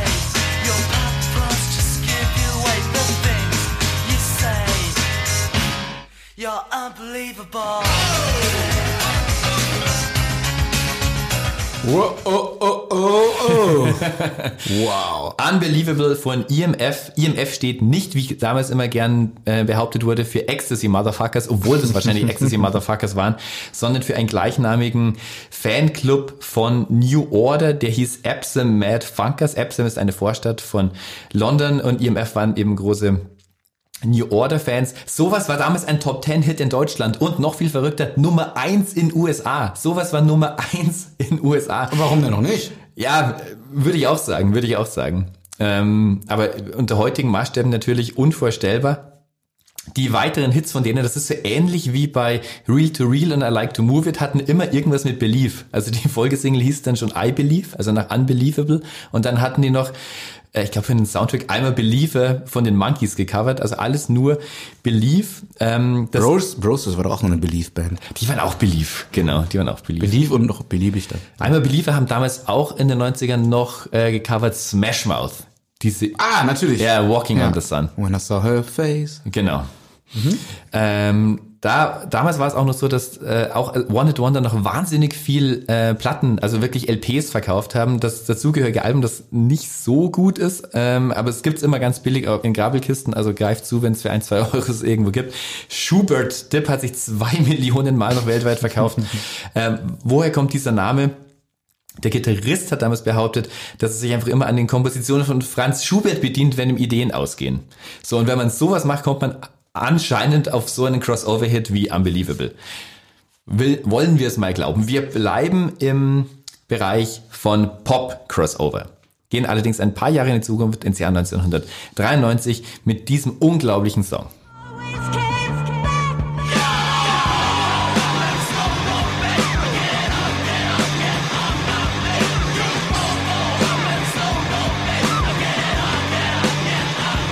Wer kann sich an das noch erinnern? Dieser unfassbare Basslauf.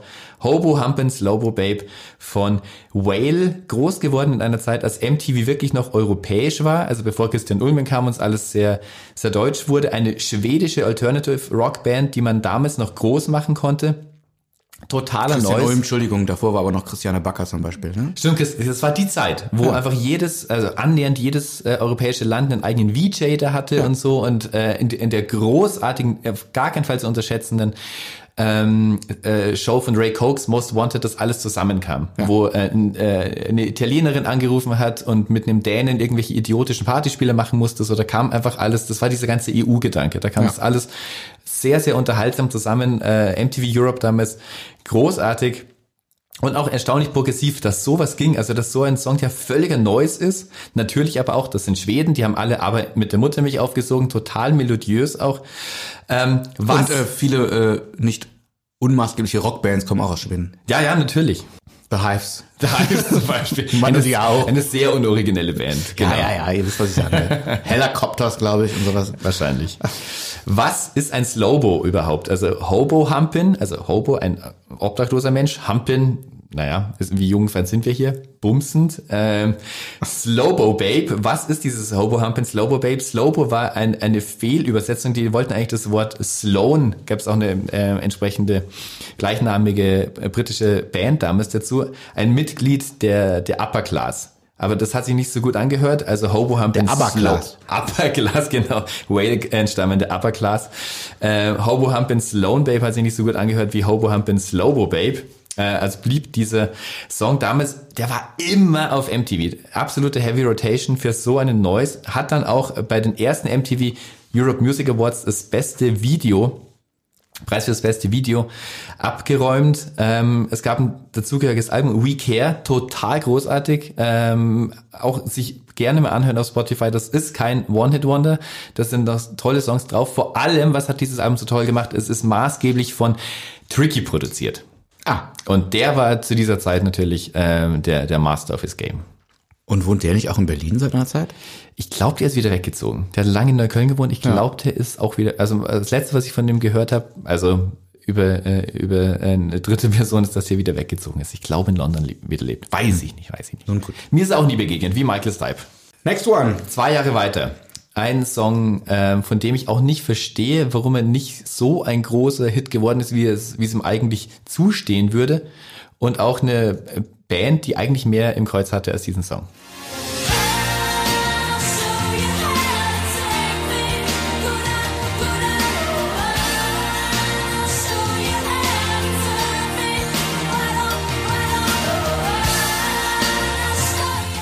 Independent Love Song von Scarlett. Die hatten tatsächlich danach nur noch eine Single, aus der nichts mehr wurde, 1995. Ähm, Duo aus England. Dieser Song war nur Platz 12 in England, obwohl den doch jeder kennt. In Deutschland Wirklich Platz jeder? 59. Jeder, der Jeder war kennt den, aber ich glaube, die wenigsten fällt auch, den wenigsten fällt auch gleich der Name dazu ein, Scarlett. Genau, weiß man nicht. Nö, weil- man, man kennt aber den Song irgendwie. Ein bombastischer äh, Song, also wie, wie der beste Song, den Bonnie Tyler nie eingesungen hat. äh, auch mit einer erstaunlich ähm, progressiven Refrainzeile. I'll show you how to touch me, go down, go down, go down. Also Das ist so hier, jetzt sind wir wieder bei AJ McLean, äh, Get Down, Get Down. Nein, aber to go down und sagen heißt ja äh, Oralsex. So. ja, aber bei Get Down war das doch auch die Zeile, oder? Jetzt bist du. Na, Get Down ist aber nicht Go. Get Down ist einfach nur halt so auf äh, down auf den Dancefloor zu getten. Aber to go down on someone äh, heißt äh, die Zunge mit ins Spiel bringen.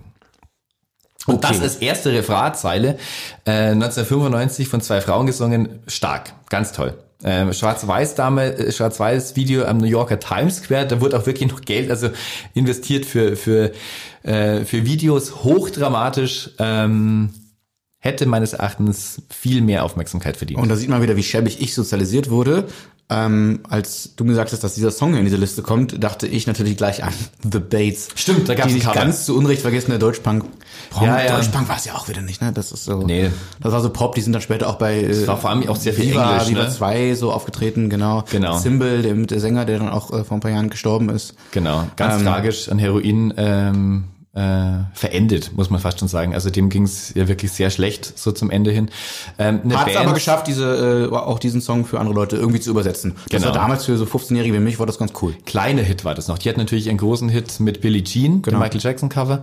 Ähm, und haben sich dann aber auch aufgrund dessen äh, sehr darauf konzentriert, nur noch Covers zu machen. Also maßgeblich Mhm. nur noch Covers. Es gab ein ganzes Album Second Skin äh, mit nur Coverversionen damals. Ähm, mit den Bates muss ich mich tatsächlich mal mehr beschäftigen, weil mich der Typ interessiert und ich die nur so als äh, so als Festivalband, die hat dann so, die, so wie die. Kennst du noch die Punkles? Die Punkels? Es gab damals, äh, so, ich glaube, eine Hamburger Band, die sahen aus wie, wie die Beatles, aber haben Beatles-Songs als Punk nachgespielt. Die waren dann auch gerne auf Festivals äh, zu sehen, weil es natürlich Spaß macht. Jeder kennt die Songs, Ja. äh, man wird, es wird verdummt auf äh, drei Akkorde und Ein so. sogenannter No-Brainer. Genau, genau. Und ich äh, will mich mal damit befassen, ob die Bates mehr waren als ein No-Brainer. Ähm, wer definitiv auch sehr, sehr spannend war, ist äh, der Absender hinter dem folgenden Song, äh, einer, den Stefan und ich, glaube ich, beide ziemlich abgefeiert haben. Das finde äh, äh, ich bin nach wie vor äh, der Meinung, dass das, wobei ich der Meinung bin, dass anderen Songs dieser Titel auch gebührt, der beste Song der 90er ist. wow.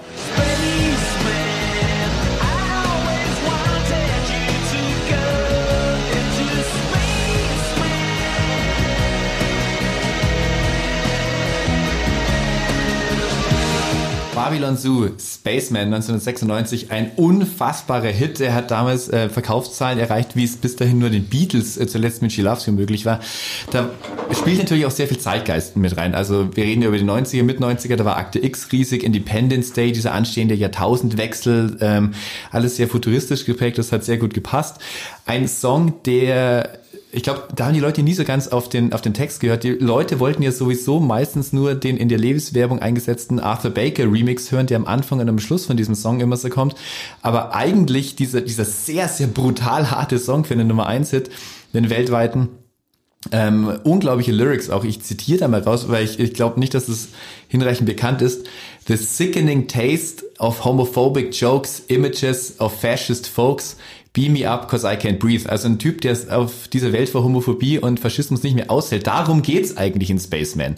So wie schlecht die Welt ist. Und das äh, wurde aber eher so als Novelty-Song irgendwie wahrgenommen, halt über, über Außerirdische, weil es ja auch diese, wie gesagt, diese gaghafte Reklame dazu gab. Das steckt viel mehr dahinter. Ähm, Jazz Man, der das Ein-Mann-Projekt eigentlich war, der hat sich dann Den man so als Grunge-Dude auch immer so wahrgenommen hat. so Ja, bisschen, genau. Weil er einfach Und- so, und so leicht- mit Gavin Rossdale, so längere Haare und so. Und man hat Genau. ihn ja gar nicht richtig gesehen eigentlich. Der war sehr, sehr geschminkt immer so und äh, war auch so, so, so Bowie-artig, also so, so Nine Inch Nails, also sehr, sehr auch wie Billy Corgan haben wir den auch wieder in der Sendung, also mit äh, Brian mit, Molko später. Genau, Brian Molko ist eigentlich schon vorweggenommen, so silberne Hosen und alles so. Der hat da natürlich auch ganz schön vom äh, wie sagt man, vom Leder gezogen, kann man das sagen? Also hat ganz schön angegeben, ähm, war damals ja auch mit Noel Gallagher so sehr on Vogue anzugeben und hat gemeint, Ende des äh, Jahrzehnts Space Rock wird alles dominieren. Ähm, live hat das nicht so gut funktioniert, er hat vernichtende Live-Kitting bekommen und seine Großmäuligkeit hat man ihm auch nicht ganz abgenommen als die Nachfolgesingle Animal Army. Auch da geht's um Tierrechte so. Also das war, da steckt wirklich viel mehr dahinter, als man immer denkt. Kam nicht mehr so gut an. Das ganze Album The Boy with the X-Ray Eyes ist wirklich sehr empfehlenswert. Äh, äh, viele kluge Gedanken, sehr ambient Musik auch. Also Und eigentlich auch toll, wenn Pop. äh, Songs mit so äh, guten und wichtigen Texten dann auch so hoch in die Charts schaffen. Genau. Aber ich glaube, niemand hat wirklich Aber genau, zugehört. gleichzeitig, wenn dann trotzdem keiner zuhört, ist so ein bisschen schade. Genau, also die eigentliche Message ist, glaube ich, verloren gegangen. Äh, ist ihm aber auch als allerersten aufgefallen, die Single aus dem zweiten Album, das, die wirklich, das wirklich kein Mensch mehr gekauft hat, außer mir. Äh, King Kong Groover, He's All the Money's Gone. Ähm, ich habe mal versucht, äh, zum 20. von äh, Spaceman ihn aufzustöbern, für ein Interview zu finden. Ähm, bin dann aber nur an jemand gekommen, der sich oder die sich als seine Agentin ausgegeben hat. Ich glaube trotzdem, dass es er selber war. ähm, ist mittlerweile in Indien, dreht Filme und will sich zu dieser Zeit nicht mehr äußern. Ganz schade, aber hört nochmal genau hin, äh, Babylon Zoo.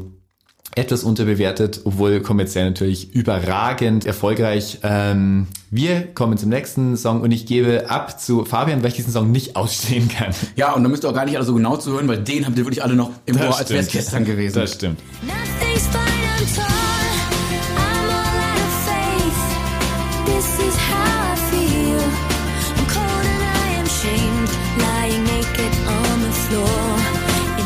Ja, wir müssen gar nicht sagen, was es war. Ich sag's trotzdem. Torn von Nathalie Imbruglia. Ähm, Stefan hat zwar vorhin angekündigt, dass wir hier über etwas abseitigere One-Hit-Wonder reden würden. Das ist nun wirklich nicht abseitig. Ja, aber das ist jetzt auch wirklich deine Solo-Show hier, Fabian. Das, das hat mit Soloshow zu tun. Wir halten uns auch ganz kurz. Ähm, ähm, ich glaube, ich äh, liebe den Song aus dem gleichen Grund, aus dem du ihn hast. Mhm. Also alle hatten und mich eingenommen hatten so einen Crush damals für Natalie Imbruglia. Genau. Da war diese wunderschöne äh, junge Frau, die so einen, so einen betörenden Popsong singt, der keinem weh tat, aber auch nicht egal war dabei, Mhm. so gefühlt. Und ähm, das äh, sage ich erst kurz biografisch zu ihr. Sie ist Australierin und äh, man kennt sie in Australien vor allen Dingen aus der Soap, aus der Seifenoper Neighbours, Mhm. in der auch äh, oder aus der heraus auch Jason Donovan und Kylie Minogue groß geworden sind. Mhm. Especially for you. Also da war sie schon ein Name, bevor sie hier ein Name war. Und diese Debütsingle hier, Torn, 1997, Album Left of the Middle, fünffach Platin in Australien, ähm, bei uns bis auf Platz 4. Und ähm, das war ein One-Hit-Wonder, was, Achtung, viele wissen es längst, viele wissen es noch nicht, gar nicht mal von ihr war. Genau, Coverversion. Das war eine Coverversion. Ähm, das hatte unter anderem auch schon eine Dänin namens Liz Sørensen eingesungen unter dem Namen Brand. Aber der Song eigentlich stammt von einer US-Rockband namens Edna Swap oder Swap. Ich weiß gar nicht, wie man das ausspricht. Komischer Name. Ja, das war so ein, äh, ist, wenn man sich das äh, Video oder das Cover von den Alben damals anguckt, sieht es aus wie so ein richtiges Grunge-Ding. In Wahrheit war es dann so, ähm, so Melissa Etheridge mäßig. Also so ein richtiger Rocksong mit äh, starken Female Vocals halt auch, ähm, wo man sich ein bisschen wundert, warum die damit nicht so einen großen Hit gelandet haben. Also warum es fragt man sich ja so oft. brauchte. Es ist ja so oft so. Der, der verrückteste Beispiel ist, dass äh, im Jahr, bevor Tina Turner The Best hatte und damit ihren größten, einen ihrer größten Hits hatte, gab es den Song annähernd identisch schon von Bonnie Tyler. Ja. Das hat niemanden interessiert. Und, Jahr Und Bonnie Tyler ist auch nicht irgendwer. Genau, die war ja auch riesig. Die, äh, hätte man genauso groß machen können. Aber manchmal, man weiß es nicht. Ja, aber genau, Torn ähm, völlig äh, in die ins äh, popkulturelle Gedächtnis der 90er übergegangen von Natalie Imbruglia. Es haben äh, sehr viele Menschen danach gecovert, unter anderem Tori Hamis, äh, Tori Hamis, Tori Amos, äh, One Direction, Phoebe Bridgers und äh, ein bisschen äh, Gossip noch, aber weil es äh, musikalisch halt passt. Natalie Imbruglia war äh, dann auch irgendwann mit Daniel Johns zusammen. 1995 war er das damals, ich glaube, 16- oder 17-jährige Grunge-Wunderkind von der Band Silverchair, die halt irgendwie so die australischen Nirvana äh, Ja. waren oder auch werden sollten. Er hatte auch so lange blonde Haare, war so ein, so ein, so ein dünner Typ, äh, die halt aber einfach eine gute Platte gemacht haben. Frog Stomp, das Debüt. Mindestens eine. Nie im Ballroom war noch gut. Nie in Ballroom, genau, da wurden sie gleich viel größer und pompöser. Und Ja. äh, 99 kamen sie mit ihm zusammen, dann hatten sie eine On-Off-Beziehung, 2003 geheiratet, 2008 wieder getrennt. Und äh, ich sage das nur deshalb, um hier so eine Folgenzusammenführung auch wieder zu schaffen. Ne? Also über, über Grunge haben wir schon mal gesprochen, wo auch äh, mit Nils Buckelberg, wo auch Silverchair kurz genannt wurde, als unter anderem, glaube ich, Lieblingsband äh, von Nils Frau, wenn ich mich recht erinnere. Ähm, ich finde übrigens, dass Nathalie Brugler so ein bisschen Ähnlichkeit mit Jana Palaska hatte. Das weiß ich nicht. Macht auch nichts. Das kann man einfach mal so feststellen. So oder so, alles tolle Frauen. Und äh, das war's auch schon zu Torn. Siehst du, war gar nicht so schlimm. Aber wir bleiben beim Thema Frau mit dem nächsten Song.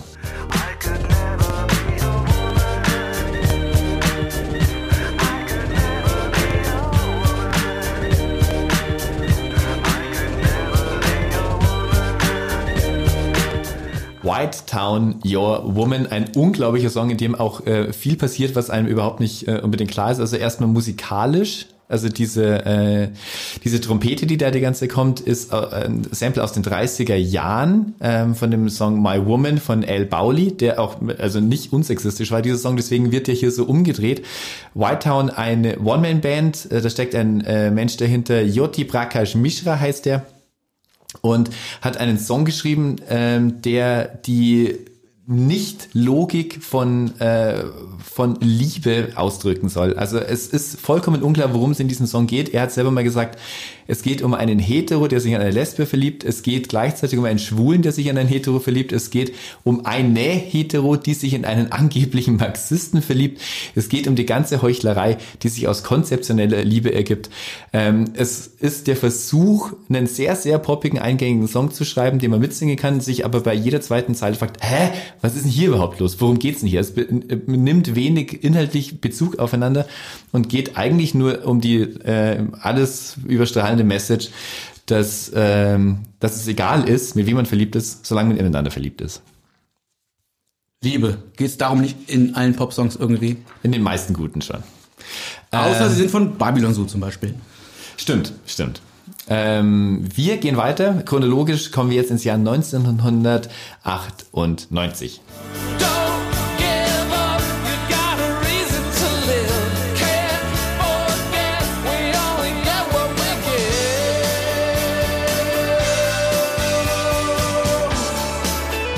So, Song einmal kurz angespielt, habt ihr schon alle im Ohr, kennt auch jeder und jede. The New Radicals, You Get What You Give. Richtiges One in Wonder kann man, glaube ich, so sagen. Ähm, der Songwriter dahinter, Greg Alexander, ähm, hatte diese, naja, gefühlt diese Band für diesen Song gegründet. Ja. Ähm, der war vorher ähm, schon als Solo-Artist unterwegs, hat 89 und ich glaube 92 ist zwei Solo-Alben rausgebracht. Und äh, dieser Song hier, You Get What You Give, das ist ja wirklich Power Pop Galore. Der wurde übrigens äh, von Radio 1, meinem Lieblingsradiosender hier Berlin-Brandenburg, ähm, zum meistgespielten Song in der Radio 1 Karriere mal gewählt. Ja, wow. Äh, ich weiß nicht, wie oft er gespielt wurde, aber das ist halt eine richtige Radionummer. Und ich finde, inhaltlich umfasst er die, die 90s eigentlich auch so, so gut wie kaum ein anderer Song. Ähm, das hat so ein bisschen äh, äh, Kids We Own the Night Character, also ähm, lasst euch nicht unterkriegen. So ein da gibt's die Zeile, äh, this whole damn world could fall apart, you'll be okay, follow your heart. Klingt jetzt immer so vorliest, ein bisschen platt. Ähm, mag auch so sein, äh, kam aber entsprechend an. Ähm, got the music in you, don't let go, also auch eine Ode an die Musik so ein bisschen. Hat er so schöne Wörter drin wie Dreamers Disease, dass Kinder sich das doch nicht als Krankheit äh, ausreden lassen sollten, dass Ja. sie irgendwie äh, Träume haben. Frenemies, eine schöne Wort, Wortschöpfung. Und dann ist die, der Song so berühmt für diese, für dieses Name-Dropping dieser Teile. Äh, Fashion Shoes with Beck and Hansen, Courtney Love und Marilyn Manson. Und äh, You're all fakes, run to your mansions. Ja, ja, genau. We'll kick your ass in. Und angeblich hat Marilyn, Unglaublich für einen Radio-Schlager. da hat äh, Marilyn Manson angeblich mal zu äh, kommentiert, also, also angesprochen, äh, wie er das findet, dass er darin gedroppt wurde. Er fand das wohl eigentlich nicht so schlimm. Ähm, not mad, he said he'd kick my ass. I just don't want to be used in the same sentence with Courtney Love. I crack his skull open if I see him. Keine Ahnung, ob sie sich getroffen bisher. Beide leben noch, soweit ich weiß. Ja, wahrscheinlich hat er es nicht getan. Genau. Und äh, The Edge hat auch mal gesagt äh, von U2, er hätte den Song gerne geschrieben und sogar Ice-T hat sich 2006 als Fan geoutet. Also bitte. ne? Okay. Der Typ allerdings, Greg Alexander, hat danach auch sehr viel verbrochen, nämlich fast alle, also die äh, ganzen ersten Solo-Songs von Ronan Keating Ja. geschrieben. Life is a Rollercoaster, ein, ein Song, den ich nicht packen kann. Genau, Songwriter, ähnlich wie Linda Perry, danach äh, dort vermehrt eingestiegen, hat auch für Enrique Iglesias, Texas, Sophie Ellis Baxter, Gary Halliwell, eben alle, die irgendwie Pop, Rang und Namen haben, dafür gearbeitet, kann man so sagen. Das Ähm. kann man von der nächsten Band nur bedingt sagen. Das stimmt. Smell sex and candy here. Hmm. Who's that lounging in my chair? Hmm. Jetzt alle noch im Ohr. Marcy Playground Sex and Candy aus dem Jahr 1998 auch. Kommt daher, dass der Sänger John Wozniak äh, einmal, als er im ähm, Campus war, in seiner Uni mit seiner Freundin geschlafen hat und jemand kam rein ähm, und hat gesagt, äh, this room smells like sex and candy. Ähm, und das fand er so gut, dass er danach einen, einen Song geschrieben hat, innerhalb von 10 Minuten, 4 Uhr morgens. Ähm, das war irgendwie so die verpennte Version von Nirvana in ganz vieler Hinsicht, Massey Playground. Also mal davon abgesehen, dass der, dass der äh, Sänger aussah wie so eine gelangweilte Version von Brad Anderson. Da war sehr viel, also die Intonation äh, ist sehr Das wirkt mich auch sehr unplugged in New York-artig. So, so schluffig, ne? ähm, ja, aber, aber da ist auch viel mehr drin. Ich glaube, das ist einfach ein ziemlich schluffiger Kerl. Aber es sind ähm, sehr dieses Unplugged in New York Feeling. Ähm, die Folgesingle, die schon kein Hit mehr war, St. Joe und das Cool Bus ist sehr nah dran an Come As You Are. Das dritte Album von denen hieß übrigens, also nochmal, die Band heißt Marcy Playground. Das dritte Album hieß tatsächlich MP3. So, das ist dann auch in Ordnung, dass man das nicht Damals äh, waren die gekauft hat. MP3s noch nicht von gestern. Aber die ersten zwei Alben sind echt toll. Ähm, auch auf dem zweiten ähm, gab es eine tolle gejodelte Single It's Saturday. Also hätte auch mehr verdient gehabt. Der Typ ist sehr reich geworden mit dem Song. Der, äh, als, als es so losging, dass äh, Sex and Candy äh, ein Hit ist, war dann wirklich Top 10 in den USA. Ähm, wurde ihm angeboten, dass man ihm die Publishing-Rechte abkauft. Und die Publishing-Rechte sind ganz wichtig, weil die ähm, dafür zuständig sind. Also mit denen kannst du bestimmen, wo der Song gespielt wird. Also du kannst ihn für Werbungen, für Filme und äh, Videogames und so aus äh, äh, lizenzieren lassen. Er hat gesagt, ähm, er würde das machen, wenn er eine Million Dollar dafür bekommt und 750.000 Dollar, um das nächste Album aufzunehmen. Und das Ja. Geld wurde ihm sogar bezahlt. Und dann hat Und was er, hat er damit gemacht? äh, ein zweites Album aufgenommen, das äh, leider niemand mehr interessiert hat und ein drittes Album, das MP3 heißt. Das hat er damit gemacht. Wir kommen weiter ins Jahr 1999 mit einem der unwahrscheinlichsten, oder vielleicht sogar der unwahrscheinlichste Nummer 1 Hit der deutschen Chartsgeschichte. Das war echt ein bisschen verrückt.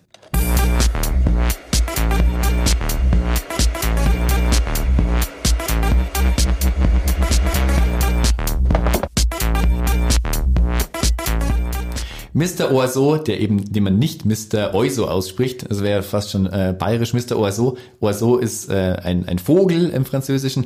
Flat Beat, so, kennt man auch, ähnlich wie äh, Babylon Zoo vorhin äh, aus der Levis-Werbung mit diesem Flat Eric. Wir könnten eine ganze Folge nur über diese Hits aus der Levis-Werbung machen. Da waren ja viele One-Hit-Wonder. Freak Power zum Beispiel, ähm, die eigentlich, äh, wo Fatboy Slim dahinter stand, oder Smoke City mit dem gigantischen Underwater Love. Aber jetzt geht's um Flatbeat. Diese gelbe, nervige Puppe ha- wurde tatsächlich von Mr. Oiseau selber kreiert mit Hilfe ähm, von, äh, von, der, von den Leuten, die die Muppets kreieren. Also Jim Henson. Da, äh, da kam das alles her. Ähm, Vier Wochen Nummer eins in Deutschland, also für einen Minimal House Song. Unglaublich eigentlich. Ohne jegliche Lyrics. Ein, ein noch viel größerer Erfolg in England, was äh, hoffentlich viele Leute wissen, dass Mr. Oiseau natürlich an sich äh, diesen, also kein One-Hit-Wonder ist, weil der sechs Alben mittlerweile veröffentlicht hat. Das letzte ist vier Jahre zurück.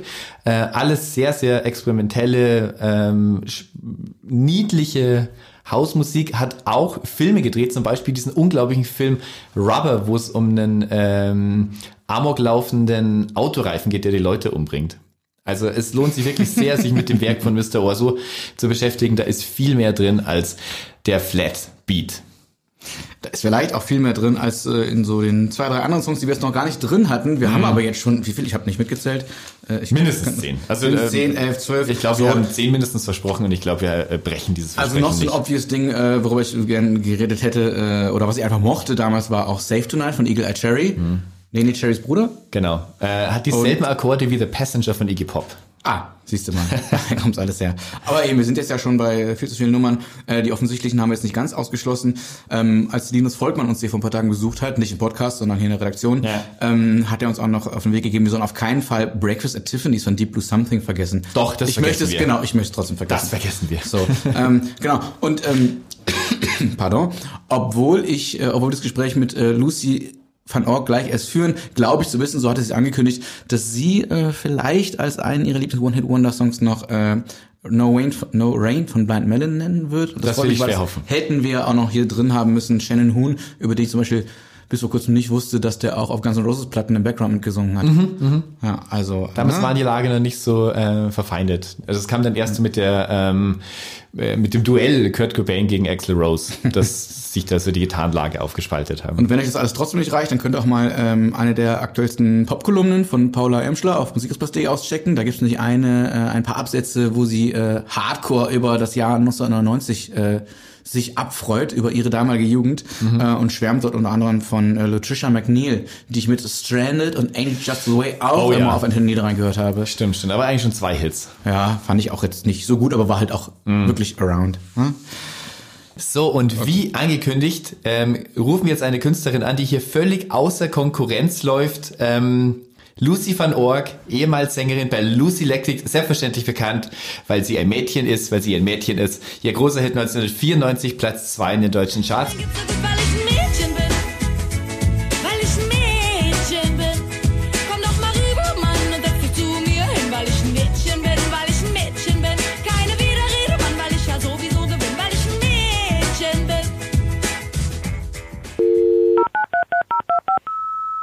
Hallo?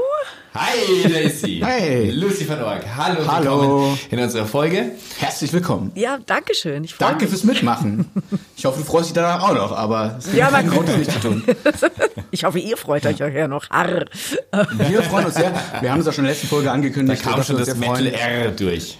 Das Rammstein R. Nee, das ist Genau. kein Rammstein. Äh, Da muss ich gleich eingrätschen, ja. Also ich, ich Ja, verrate bitte. jetzt, wir haben ja ein Vorgespräch ähm, gehabt und ähm, da wurde mir gesagt, ich darf eingrätschen, sobald ähm, irgendwas. Falsches geredet wird. Bitte. Ähm, ihr werdet auf, auf der gesamten Übermutter, auf dem gesamten Übermutter-Album, von dem es ja bis jetzt leider auch nur eins gibt und so ein paar äh, Nachproduktionen, ihr werdet kein einziges gerolltes R finden. Ich finde es so geil. Alle, nein, ich habe nämlich ganz bewusst, weil ich das so blöd fand, ähm, das nicht gemacht. Ich habe ein, ein R, ein richtig schönes, ein richtig äh, artikuliertes R ausgesprochen. Aber das Geile ist, dass alle Leute, die das hören, sofort denken, oh, klingt ja wie Rammstein. Und ähm, Aber seid doch froh, dass ihr das könnt überhaupt, dieses R-Rollen. Meine Frau lacht mich immer aus, dass ich das nicht kann. ja, ja, Ähm, ich, ich ihre kann Eltern, äh, natürlich das aus R Kroatien rollen. Und die machen das. Aber ich Ihr brauche es nicht. Weil die, ich Über, die reden Übermutter so. spricht nämlich so ein R. Aber das ähm, ist ja jetzt gar nicht das Thema. Nee, das Thema äh, bist du und Genau. Musik aus den 90ern. In deiner 90er Inkarnat äh, Inkarnation. und bevor wir da gleich einsteigen, Inkarnation. stelle ich dich jetzt nochmal ganz kurz offiziell vor. Und äh, auch da grätsch rein, wenn ich äh, Quatsch rede. Ja, äh, labern. Lucy van Org, 1. September 1971 in Berlin geboren. Yo. Du warst von Herzlichen 94 Glückwunsch nochmal nachträglich, ist ja noch Stimmt, nicht so lange nicht her. her. Und danke. Von 94 bis 2004 warst du Radiomoderatorin bei Radio Fritz. Jupp. Du warst und bist noch immer äh, nicht nur Musikerin, sondern auch Schauspielerin, Drehbuchautorin, Romanautorin, Illustratorin und, was ich ganz interessant fand, Schirmfrau des Bundesverband verwaiste Eltern und trauernde Geschwister in Deutschland. Ähm, also auch äh, sozial engagiert, wenn man das so knapp zusammenfassen möchte. Ja. Du bist äh, verheiratet, hast ein Kind und lebst in Berlin-Neukölln. Ja, Richtig? ja, es, es stimmt, stimmt alles. Also das mit der äh, Schauspielerin ist ja weniger und weniger geworden mit den Jahren, weil ich dann immer mehr hinter die Kamera gegangen bin und halt Drehbücher angefangen habe zu schreiben. Aber immer noch mehr, als wir jemals hier Schauspieler sein werden. Ja, ja, Das, davon ist möglicherweise. auszugehen. Das, das, Du bist auch mehr Radiomoderatorin, als wir hier sein werden. Ja, Du das, bist in, in sehr viel voraus. ja. Völlig du, zu Recht. äh, genau, nur so exemplarisch, was du, äh, was du machst und gemacht hast. Also wir haben schon mal äh, äh, steile These, wir nennen dich hier die deutsche Linda, Linda Perry. Oh, das ist, das, da, da, also, ja, jetzt, jetzt fühle ich Jetzt mich ganz. Ah. Jetzt legst du nicht mehr auf. Es gibt sogar, da, da grätsche ich jetzt mal ganz kurz in den 90ern ein, äh, in die 90er ein, weil ähm, ich bei Linda Perry immer ganz warm und sanft werde. Es gibt nämlich tatsächlich ein völlig bizarres Erlebnis. Ähm, also ich bewundere sie wahnsinnig. Ähm, Für alle, die es nicht wissen, sie ist eine der erfolgreichsten und begnadetsten Produzentinnen und Songschreiberinnen irgendwie in den USA. Und ähm, ich habe, und wir hatten ja ähm, damals dieselbe Frisur und es war so toll, Stimmt. dass ähm, 93, als von Lucy Electric noch keiner was wissen wollte, als das Mädchen aber schon auf dem Markt war, sagten alle, ey, du siehst ja aus wie Linda Perry. Und dann äh, kam das Mädchen und das Mädchen wurde wahnsinnig erfolgreich und tatsächlich sind wir uns ab und zu mal so im Zuge dessen, dass also die Von und Blondes äh, ja natürlich auch äh, quasi so so so so rumtingelten und die die Bühnen dieser Welt, also die dieser Welt, wir nur so im deutschsprachigen Raum äh, auf, abfuhren und dort auftraten, sind wir uns ein paar Mal über den Weg gelaufen und ähm, ja, während wir so auf der Hochzeit waren, hast du so gesehen, wie sie immer müder und verzweifelter wurde. Und das Absurde war, dass wir uns irgendwann, als wir dann beide schon, weil ich glaube, es ist, also, es ist immer so blöd, ja, wenn man so sagt, man hat ein großes Vorbild und man merkt dann so, man hat so ein paar so, ja, so, so, so Parallelen mit so einem großen Vorbild. Ähm, ich glaube, die mochte diesen, diesen Rummel auch überhaupt gar nicht und genauso wenig wie ich. Und ähm, irgendwann hatten wir uns beide unsere Dreadlocks abgeschnitten und das Haar zu knallblonden Stacheln frisiert. Und, ähm, und das Absurde war, ich wusste das bei ihr nicht. Und ähm, die waren dann im Tourbus auf demselben Festival wie wir und wir liefen uns und ich lief an ihr vorbei und wir guckten uns nur so an mit derselben Frisur und beide genauso fertig und depressiv und sie saß vor ihrem Tourbus so so kniend, die Arme ähm, so, so, so vor den Knien verschränkt und du hast einfach gemerkt, die ist echt, die ist am Arsch, die ist traurig, der geht's scheiße. Und das hat mir so das Herz zerrissen, weil ich dachte, du weißt, ja, also beziehungsweise ich, ich weiß gerade zumindest so annähernd, weil das ist ja nochmal was anderes, wenn du dann so einen Weltruhm hast, wie es dir geht. Und sie hat mir so leid getan und ich habe ich fand es so toll, dass sie dann diese Karriere gemacht hat, dass sie dann so viele Hits geschrieben hat. Und äh, ja, ich bewundere sie, wahnsinnig. Das musste ich jetzt einfach mal erzählen. Da haben wir gleich die beste Geschichte am Anfang gehört. Wie soll es jetzt hier noch besser werden? Ja, Ähm, also, äh, da muss man gleich nochmal drauf eingehen. Nach ein Ja. paar weiteren biografischen Details also, muss ich sofort g- weiterfragen. Genau, also du bist dann ja nämlich auch ähm, äh, in den Hintergrund gerückt, klingt jetzt so negativ, aber du hast dich natürlich für einen ähnlichen Weg entschieden. Du hast äh, während und vor allen Dingen nach Lucy Electric bist du auch äh, vermehrt Songschreiber, also nicht, also Musikerin, Produzentin, alles, aber hast eben auch Songs geschrieben für Nena, Nina Hagen, Eisblume, Terrorgruppe und Panda zum Beispiel. Ja, ne? zum Beispiel, genau, unter anderem. Zum Beispiel. Ich habe und äh, auch, auch ganz, ganz ähm, sehr albern, aber tatsächlich auch, äh, also es ging bis in den Schlager, aber ich verrate jetzt nicht. Also ich schreibe, ich schreibe gerne viel, äh, viel für viele Leute in jedem Genre, was, aber äh, ohne mich dabei zu verraten. Also ich finde das, ich, ich mag die Songs alle. Ach, unter Pseudonym. Also man weiß gar nicht Nee, immer nee, unbedingt, nee, wo nee, du dahinter nein, steckst. nein, nein. Also Okay. nee, nee. Also ich habe auch, also man kann es rausfinden, wenn man will. ja, ja, genau. Aber das muss man ja auch erstmal können. Also man kann ja nicht einfach für jedes äh, Genre Songs schreiben. Du musst dich ja jedes Mal in eine neue Welt reindenken. Das sind auch jedes Mal andere Formen. So. Ja, das Lustige also, ist, ich habe, wenn, also wenn ich mit Leuten Songs schreibe, ich denke mich immer in die Menschen rein und lass die erzählen und lass die erzählen, was ihnen was bedeutet, was äh, ja, was sie eigentlich sagen wollen, weil Musik ist ja eigentlich Kommunikation. Musik ist ja ein, ähm, ja, es, also das, das, das Zentrum in, im Gehirn für Gesang ist älter als das für Sprache. Also die Menschen haben zuerst gesungen und dann gesprochen. Und äh, deswegen ist für mich auch Musik nur gut, wenn sie, ähm, ja, wenn sie was sagt. An, andernfalls ist sie ein Geräusch und stört. Und ähm, deswegen finde ich es immer wahnsinnig wichtig, die Leute zu fragen. Und ähm, ja, auch, auch Schlagerleute sind ganz oft äh, ja, sind, sind spannende Leute, sind Künstler, sind, sind Menschen, die das lieben, was sie machen, sind teilweise auch ganz großartige Musiker oder Musikerinnen in dem Fall. Also ich habe ich hab jetzt ähm, mehr, nee, aber auch einmal mit einer Frau, deswegen. Also nee, nee, nee. Und ähm, das, das, da, da muss man ja Respekt vor haben. Und ähm, das, das, das geht dann eigentlich relativ einfach. Ähm, Okay. Genau, du bist äh, weiterhin in äh, diversen musikalischen Projekten auch unterwegs. Du hast zum Beispiel äh, das äh, Projekt oder Band, wie man es nennen möchte, King Mami mit dem Schauspieler und Synchronsprecher Daniel Zillmann. Äh, nee, du das, ist kein, also das ist nicht meine Band, sondern äh, King Mami ist ein Künstler und den äh, produziere ich und mit dem und für den schreibe ich Songs. Und ähm, Oh, Okay, also das du, ist du mein. machst das also, aber er ist es so. Ja, ja, ja, ja, er ist das und aber ich habe halt den Sound entwickelt für ihn und ich äh, ja, ich mache das halt alles bei mir in meinem Daniel Studio Zillmann und, äh, kennen vielleicht einige aus der ähm, deutschen Comedy-Serie Andere Eltern Ja, oder als Synchronsprecher von äh, äh, in Pumba. Hotel Transsilvanien, diesem Kinderfilm Die Mumie. Ja, oder von König der Löwen. Äh, Pumba der, ist ja, der der auch. spricht Pumba. Stimmt. Ist ganz und, und singt Hakuna Also alle Matata. kennen ihn. Sehr, sehr schön. Und ähm, Genau. ja, ja, und der ist aber auch, also der ist wirklich nicht nur Pumba ist der, Schauspieler. der immer furzt, oder? Bitte? Pumba ist doch der, der immer furzt, oder? Musst du diese, diesen Pups aussynchronisieren? Bestimmt. das kann der. Der ist da ganz hemmungslos. Aber der ist wunderbar. Das deutsche Warzenschwein furzt anders als das Auf amerikanische. jeden Fall.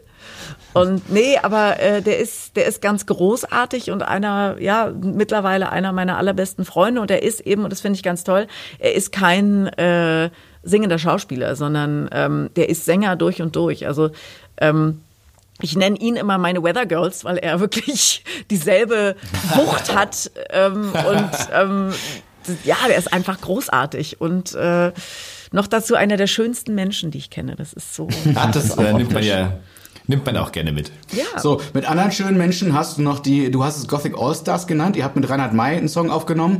Nein, meine Söhne gebe ich nicht. Ähm, Ja, wo also- neben dir so Leute wie Subway to Sally, Letzte Instanz und so Joachim Witt äh, sehr viele äh, einschlägige äh, Protagonisten der Szene mitgemacht haben. Und, das fand ich ganz lustig, Rick Jordan, ehemals Scooter, hat da mitproduziert. Was? Ja, tatsächlich. Ähm, Rick Jordan, ein ganz großartiger Typ im Übrigen. Also ein, ein, ein, ein, ein hinreißender Mensch und ein super Produzent. Der hat mittlerweile eine andere Band, ähm, die heißt Leichtmatrose und die haben da auch mitgemacht und äh, ja, ich fand es, ich fand es ganz großartig. Der hat das produziert, der hat da nicht mitgemacht. Der ist äh, der Produzent von dem Ganzen und ähm, das ist, also das heißt nicht Gothic All-Stars, ich habe das nur quasi so ähm, Ja, ja. dir so angekündigt, sondern das heißt Reinhard May und Freunde, weil das Tolle ist, es hat ein befreundeter Fotograf ähm, inszeniert und der hat alle, alle, alle seine äh, Kumpels angerufen. Also Ronny Zeisberg, der ist halt in der Szene sehr bekannt und hat gesagt, ihn er findet es so schrecklich und er hat irgendwie gehört, dass jetzt plötzlich ähm, wieder geplant ist, äh, die Bundeswehr wieder zu einer ähm, nicht freiwilligen Armee zu machen und hatte, ja, hat so richtig, war, war so ganz ehrlich bewegt und das ist aber schon ähm, zwei Jahre her. Und dann hat er wirklich über zwei Jahre Menschen gesammelt und auch nicht nur aus dem Gothic-Bereich, aber auch eben vor allem und auch. Und ähm, am Ende hat er sogar Reinhard May selber dazu bekommen. Und dann haben wir wirklich diesen Sommer äh, ein Video gedreht davon. Und ich finde, das ist ein echt super anrührendes Projekt geworden. Ganz großartig. Aber nicht dein aktuellstes, denn du hast noch, und danach steigen wir äh, deep into the 90s ein, ähm, du hast ein neues Soloprojekt, Lucina Sotera. Da ist die neue Single oder erste Single jetzt im September erschienen gerade, ne? Ja, genau. Das ist quasi mein, mein, mein aller. Äh, Nee, nicht mein allerliebstes Baby. Ich liebe alle Babys gleich, aber es ist das, das Frischeste und für mich, glaube ich, das Aufwühlendste, weil es tatsächlich äh, mein aller, allererstes hundertprozentiges Soloprojekt ist. Ich, ähm, ja, ich habe mal gedacht, ich möchte wirklich wissen, was aus mir rauskommt, wenn ich alles alleine mache. Also ja, halt, ich, ich bin halt alleine im Studio, ich nehme alles alleine auf, ich spiele alle Instrumente selber, ich programmiere alles selber, ich mische selber, ich mastere selber. Momentan habe ich sogar noch alleine eine Plattenfirma, wobei das egal ist, aber das wird sich demnächst ändern.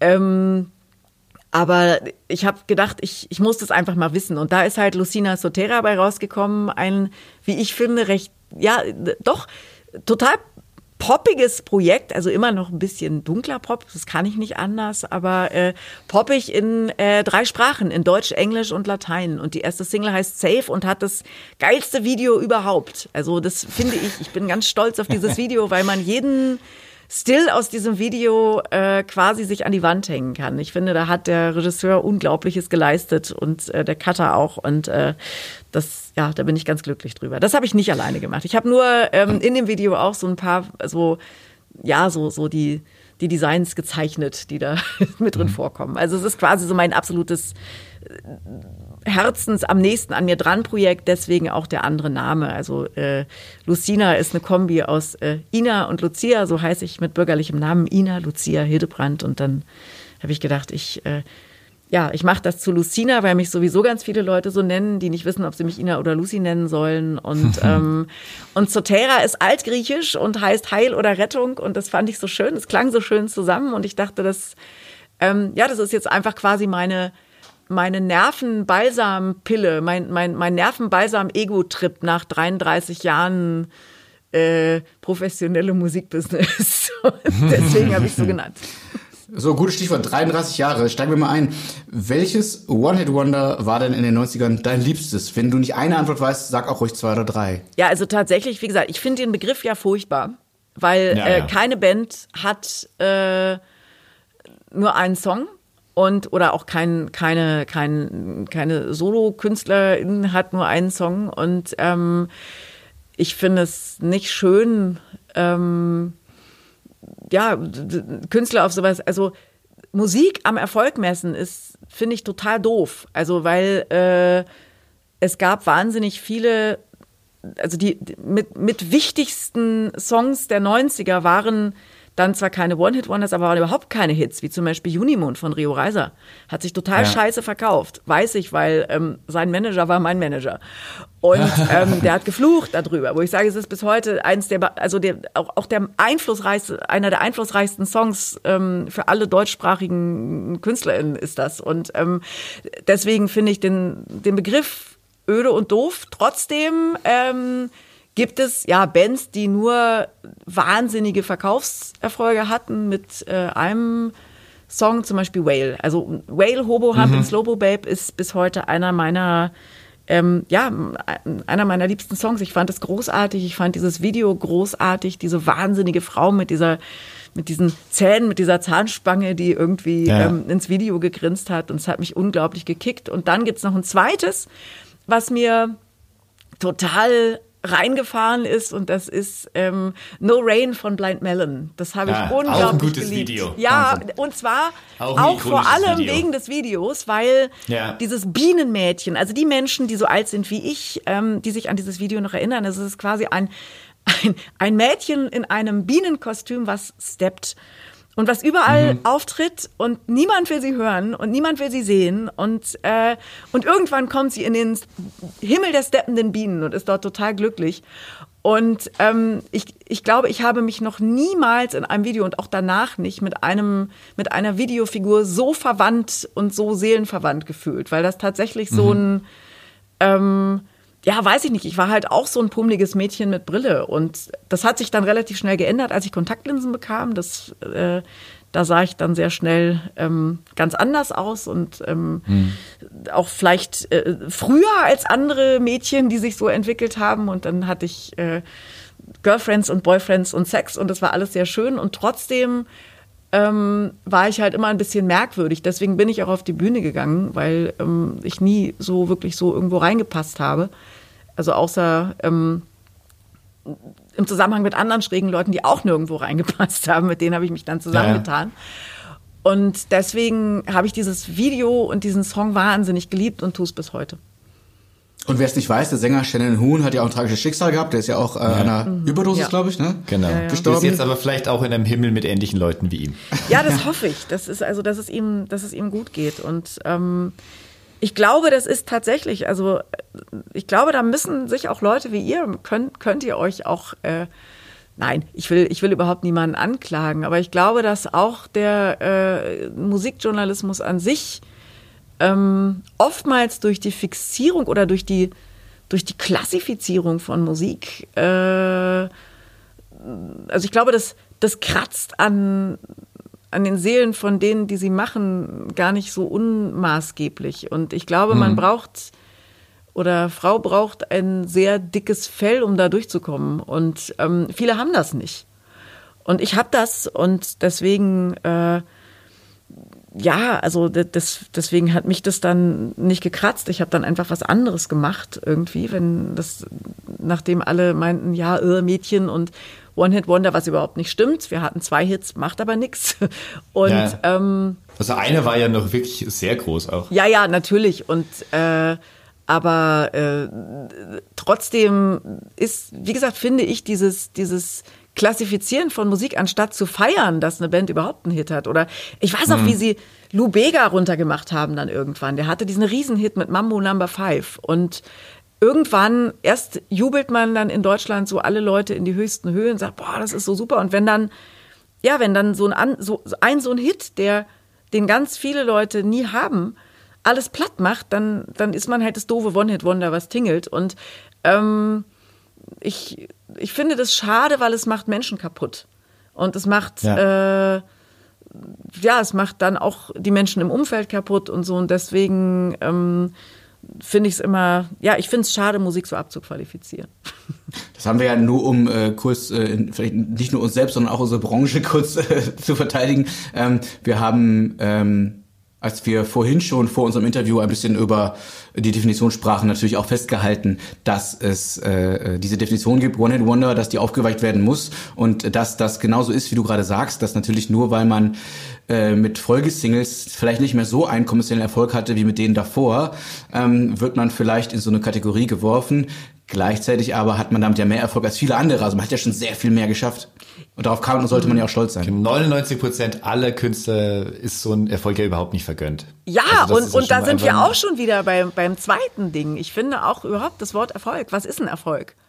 Naja, Ähm, und- emotionaler und Erfolg sind- vielleicht Ja, auch. ja, nee, und Also, da sind wir wieder bei du kannst ja dieser. sagen, dass kommerziell. das Junimond ist ja ein äh, emotional überwältigender Erfolg. Wollte ich gerade sagen, Eines das, das meine ich also, ja. Und, und, und genau das ist das, was ich meine. Zu sagen, Erfolg nach, äh, nach Umsatzzahlen zu definieren, ist, ist halt wahnsinnig, äh, also ent, entspricht unserer äh, äh, entfesselt, äh, äh, ja, un, un, unserer entfesselt kapitalistischen äh, Ideologie, in der wir aufgewachsen sind. Und das finde ich nicht, Ja. also das finde ich, eigentlich ist es traurig. Weil wie gesagt, also ich glaube, dass eben Junimond zum Beispiel ein, ein millionenfach größerer Erfolg war als Mädchen. Wobei, also, weißt du so, also, wo wo du sagst, das, das, das war, das ist ein so bedeutsamer Song. Und, Ja. ähm, und auch als ganz viele andere Songs, die kommerziell viel, viel erfolgreicher waren und deswegen eben auch so ähm, auch Kunstschaffenden zu gönnen, wenn sie ähm, ja, wenn sie einfach tolle tolle Sachen machen und die zu bewundern, selbst wenn es nur drei Leute hören. Ich glaube, vielleicht ja, vielleicht äh, kann ich da ein bisschen Werbung fürs Umdenken machen. Na klar, das versuchen wir ja auch mit dieser Folge eben auf Künstler hinzuweisen, die ähm, bei denen es mehr zu entdecken gibt.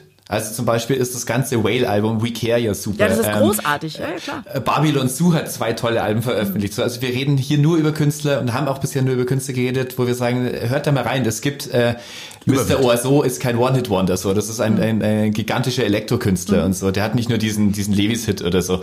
Also das ist eigentlich so der Versuch, so, so, eine, so eine Bühne darzustellen. Was das uns ist aber schön. auch bei der, Re Ja, ich habe ja euren Podcast vorher nicht gehört. immer wieder auffällt, ist, ja klar, äh, nur damit du, also wir sind ja nicht für Oliver Geissen, aber du hast natürlich völlig recht, also auch wenn man sich hier, wir lesen uns ja auch in die Songs ein und so, wenn du auf, äh, das ist ja nun mal das äh, maßgebliche Lexikon unserer Zeit, auf Wikipedia guckst, du kriegst eigentlich immer nur Zahlen serviert. Also da geht's, äh, da wird ein Song genannt, da steht noch kurz was zu der Produktion und dann kommt eine, immer das größte Kapitel ist immer, wie viel hat das verkauft, wo ist es überall gechartet, wie ist es in der Jahresendabrechnung äh, angekommen und so.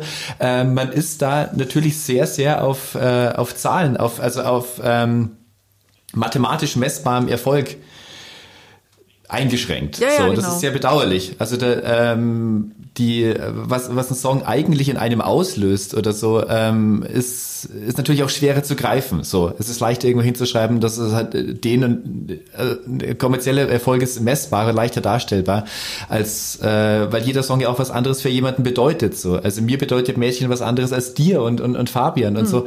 Es ist äh, schwer darzustellen. Es ist natürlich aber beschämend und traurig, gerade bei sowas, was ja nur, was ja reine Emotion ist. Nichts anderes ist ja Musik. Also die Wahrnehmung von Musik ist ja wird ja rein emotionell wahrgenommen. Ja, ja, also, genau, genau deshalb. Aber ich glaube, dass das auch, äh, also wir leben ja in dieser, in dieser, in dieser komischen Zeit und ich, also das ist, glaube ich, so das Einzige, was ich an dieser beschissenen Corona-Krise äh, gut finde, dass ähm, deutlich wird und gerade jetzt momentan deutlich wird, ähm, dass den Menschen Kommerz nicht reicht, dass den Menschen Kaufen nicht reicht, dass die Menschen ähm, ja nach nach nach Gemeinschaft, nach äh, ja letzten Endes furchtbarerweise ähm, deswegen geht Berlin gerade hier völlig den Bach runter, ähm, auch, auch nach Party machen, nach Zerstreuung, nach, äh, nach Genuss gieren. Und das sind alles Dinge, die man nicht in Zahlen ausdrücken kann und die man nicht kaufen kann. Und ich glaube, dass Ja. äh, wir als Gesellschaft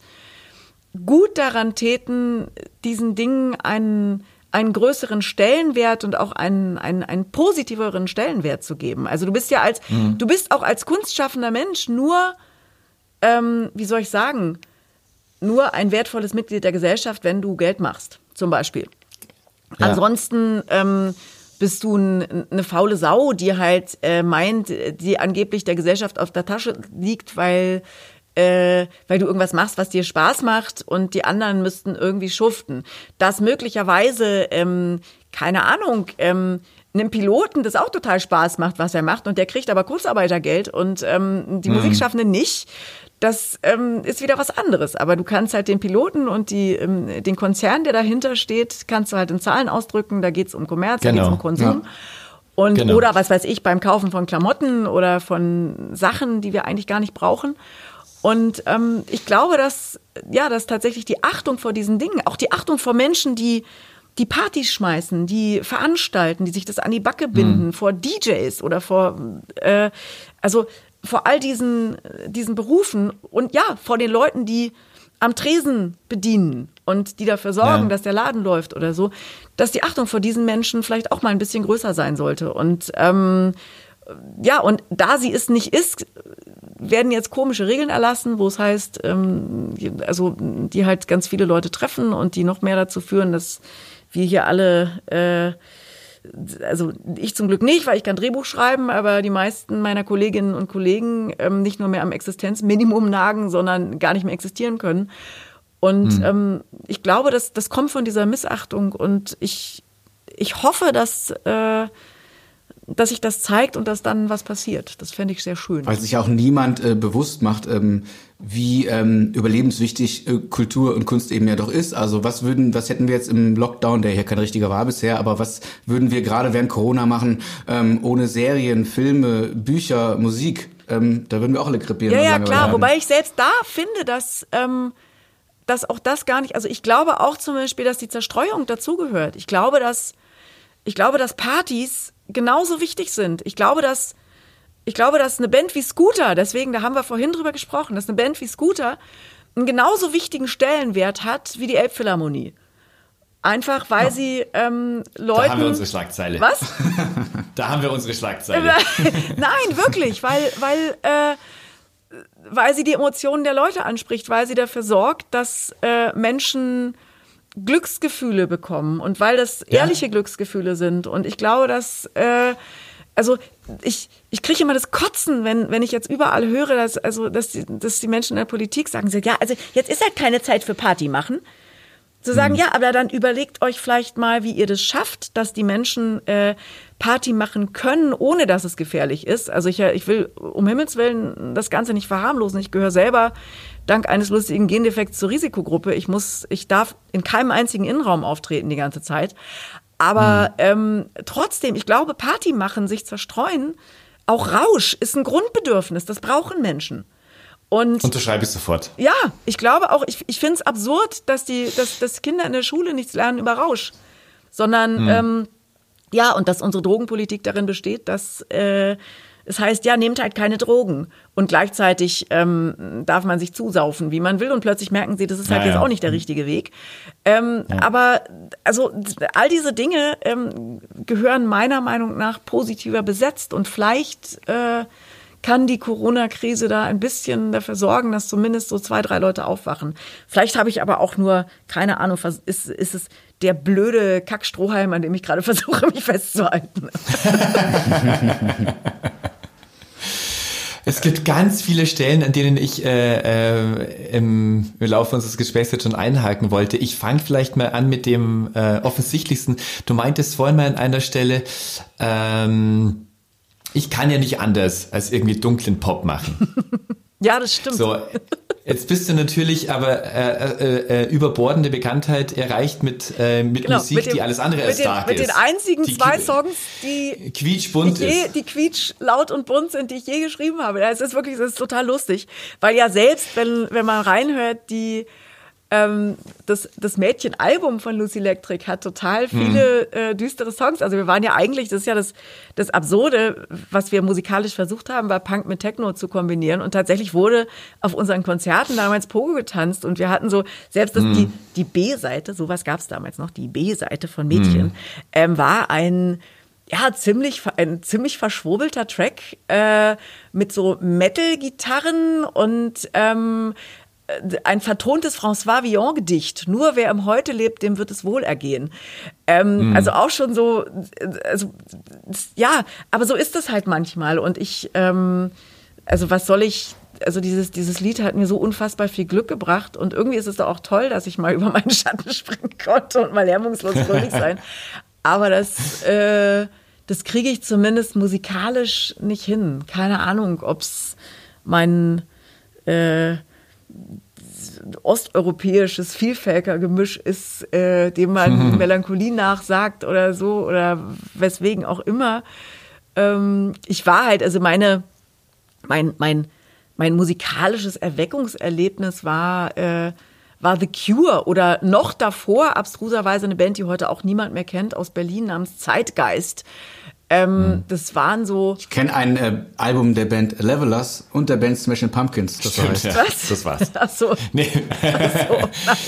ähm, nee, und, und ähm, The Cure war für mich äh, ein, ja, auch, auch schon wieder, da sind wir wieder bei der Biene von Blind Melon, ein, ein, ein, ein, ich, ich kann gar nicht beschreiben, was das in mir ausgelöst hat damals. Also auch diesen Mann zu sehen, der ähm, so, so seltsam gesungen hat, der völlig anders aussah als jedes Schönheitsideal, was damals irgendwie angesagt war und der, und der trotzdem, der irgendwie Robert Smith auf der Bühne ist immer noch so unglaublich. Der Mann kann mit einer einzigen Handbewegung irgendwie tausende Menschen verzaubern. Das ist wirklich, das ist sensationell. Und ähm, da habe ich dann nur gesagt, ich will, ja, das, das ist das, was ich will. Ich bin in einem Haushalt aufgewachsen, absurderweise, der, ich, ich durfte eigentlich gar keine Popmusik hören. Und Oh. weil meine Eltern, beziehungsweise, also ich hätte wahrscheinlich schon gedurft, aber die haben halt ausschließlich Klassik gehört. Die waren sehr, äh, soll ich sagen, so, mein, Lach, mein Mann lacht immer und nennt das Ganze so Hedwig Kurz-Maler-Style. Ähm, die waren halt so im Biedermeier hängen geblieben, halt zwei, also so zwei, also beides äh, bildende Künstlerin und ein bildender Künstler und mein Vater, äh, ja, hat sich als Bildhauer halt einen ziemlichen Namen gemacht auch und so. Aber für die war schon jede Form von greller Farbe ein No-Go. Also so, das ist, war alles gedeckt und in schönen alten Möbeln und es lief nur klassische Musik und auch selbst bei der klassischen Musik wurden Abstriche gemacht. Also so Tchaikovsky ging gar nicht, das war viel zu kitschig, viel zu viel Emotionen und ähm, und ich habe teilweise heimlich wirklich als Kind an, an so einem kleinen Transistorradio so nach draußen, deswegen hat mir Radio auch so viel bedeutet, ähm, dann Popmusik gehört oder Bo- Bonnie M zum Beispiel oder sowas. Das fand ich ganz irre. Und äh, das war für mich wirklich so ein, so ein Tor in eine vollkommen andere Welt, die mir ganz fremd war und die, äh, ja, die, die für meine Eltern halt minderwertig war. Und deswegen habe ich mich auch erstmal gar nicht getraut, als ich Kind war, das, äh, das irgendwie auszuleben.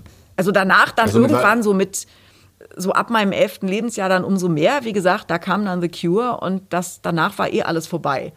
Also das So könnte man Lucy Electric als äh, ultimative Abnabelung des Elternhauses verstehen. Nein, Lucy Electric nicht, sondern also eher, also ich habe ja vorher, also reagiert? wie gesagt, ich bin dann halt innerhalb von von zwei Monaten, das, ich, da habe ich sogar mal irgendwie in einem Buch eine Geschichte drüber veröffentlicht, innerhalb von zwei Monaten. Ich war halt so ein etwas pummeliges, bebrilltes Mädchen mit langen Zöpfen und braven Kleidern und ähm, ja, auf meiner, auf meiner Webseite gibt es so ein paar Bilder, wie ich dann ein paar Wochen oder ein paar Monate später aussah. Da hatte ich dann halt, wie man das dann damals so hatte, halt einen, einen extrem tupierten Undercut, bin nur noch weiß geschminkt mit umrahmten Augen, habe Kontaktlinsen gekriegt, damals noch harte Kontaktlinsen, habe also die ganze Zeit quasi so verheulte Augen gehabt, habe trotzdem mir den äh, Kajal dick um die Augen geschminkt, so, so ägyptischen Augen und ähm, hab ja hab mir dann irgendwann halt die Haare in allen äh, Farben gefärbt und abrasiert und was weiß ich und ähm, ja habe angefangen Alkohol zu trinken andere Dinge zu tun und Sex zu haben und das war schön Und wie fanden das dann deine Eltern? nicht so gut aber das war also Okay. da das das da da äh, das das ist lange her und ähm, so meine meine Kindheit war ohnehin nicht so schön beziehungsweise die fanden es nicht so gut die haben sich dafür aber auch eigentlich gar nicht so interessiert also die hatten andere Probleme sagen wir es mal so Okay, da wollen wir, glaube ich, Genau. jetzt nicht tiefer reingehen, oder? Nee. Alles klar. Ähm, äh, die andere Stelle, wo ich vorhin einhaken wollte mit der am Boden zerstörten Linda Perry, so Mhm. wie hast denn du diese Zeit erlebt? Also man hat dich damals ja als dies- dieses quietschbunte ähm, Spice Girl vor den Spice Girls wahrgenommen, die wahnsinnig wichtige äh, feministische Pionierarbeit leistet, auf der Bühne rumhopst und alles so und der Gesellschaft mal zeigt, wie es läuft und so. Und Backstage ging es dir damit aber nicht so gut, oder? Also auf der Bühne, auch, auf der Bühne ging es mir fantastisch. Äh, Ich habe noch nie, mir ging es auf der Bühne noch nie scheiße. Also einfach weil es die Bühne ist mein mein Schutzraum. Das da da kann ich machen, was Mhm. ich will. Da kann ich irgendwie kann ich irgendeinen Scheiß machen. Alle Leute denken noch, es ist Absicht oder wenn es nicht Absicht ist und sie es merken, dann kann man es irgendwie charmant auffangen. Also das war für mich immer wunderbar. Das Problem war äh, das drumrum. Also Mhm. dieses, ich, ich bin überhaupt kein Mensch für so, ja, das, was du, glaube ich, weiß ich nicht, Promi-Leben nennst. ja. Also das und das, was dann von dir erwartet wird, also dass du dich auf eine bestimmte Art und Weise verhältst, dass du bestimmte Dinge sagst, dass du bestimmte Dinge nicht sagst, dass du ähm, mit wichtigen Leuten auf eine bestimmte Art und Weise redest. Ich habe also so, ich habe nie Unterschiede gemacht zwischen Leuten. Ich rede mit einer Putzkraft genauso wie mit einem Bundeskanzler. Das ist mir wirklich egal und ähm, und das hat aber nicht funktioniert und das hat insofern nicht funktioniert. Also ähm, blödes Beispiel, was ich immer gerne erzähle, was weiß ich, ein, ein sehr berühmter Moderator ähm, der wahnsinnig wichtig war damals zu der Zeit, wo sie meinte, oh Gott, du musst in die Sendung, du musst in die Sendung. Der wollte sich dann irgendwann mal bei irgendeiner Fernseh mit mir fotografieren lassen. Weil so und dann hat, ging das so Fishing for Compliments mäßig mit, ach, und da sehe ich neben ihnen dann nicht zu alt aus. Und dann habe ich natürlich nicht gesagt, nein, du bist noch wunderschön. Er hat gesagt, ja, mein Gott, dann zieh dir halt eine Tüte über den Kopf.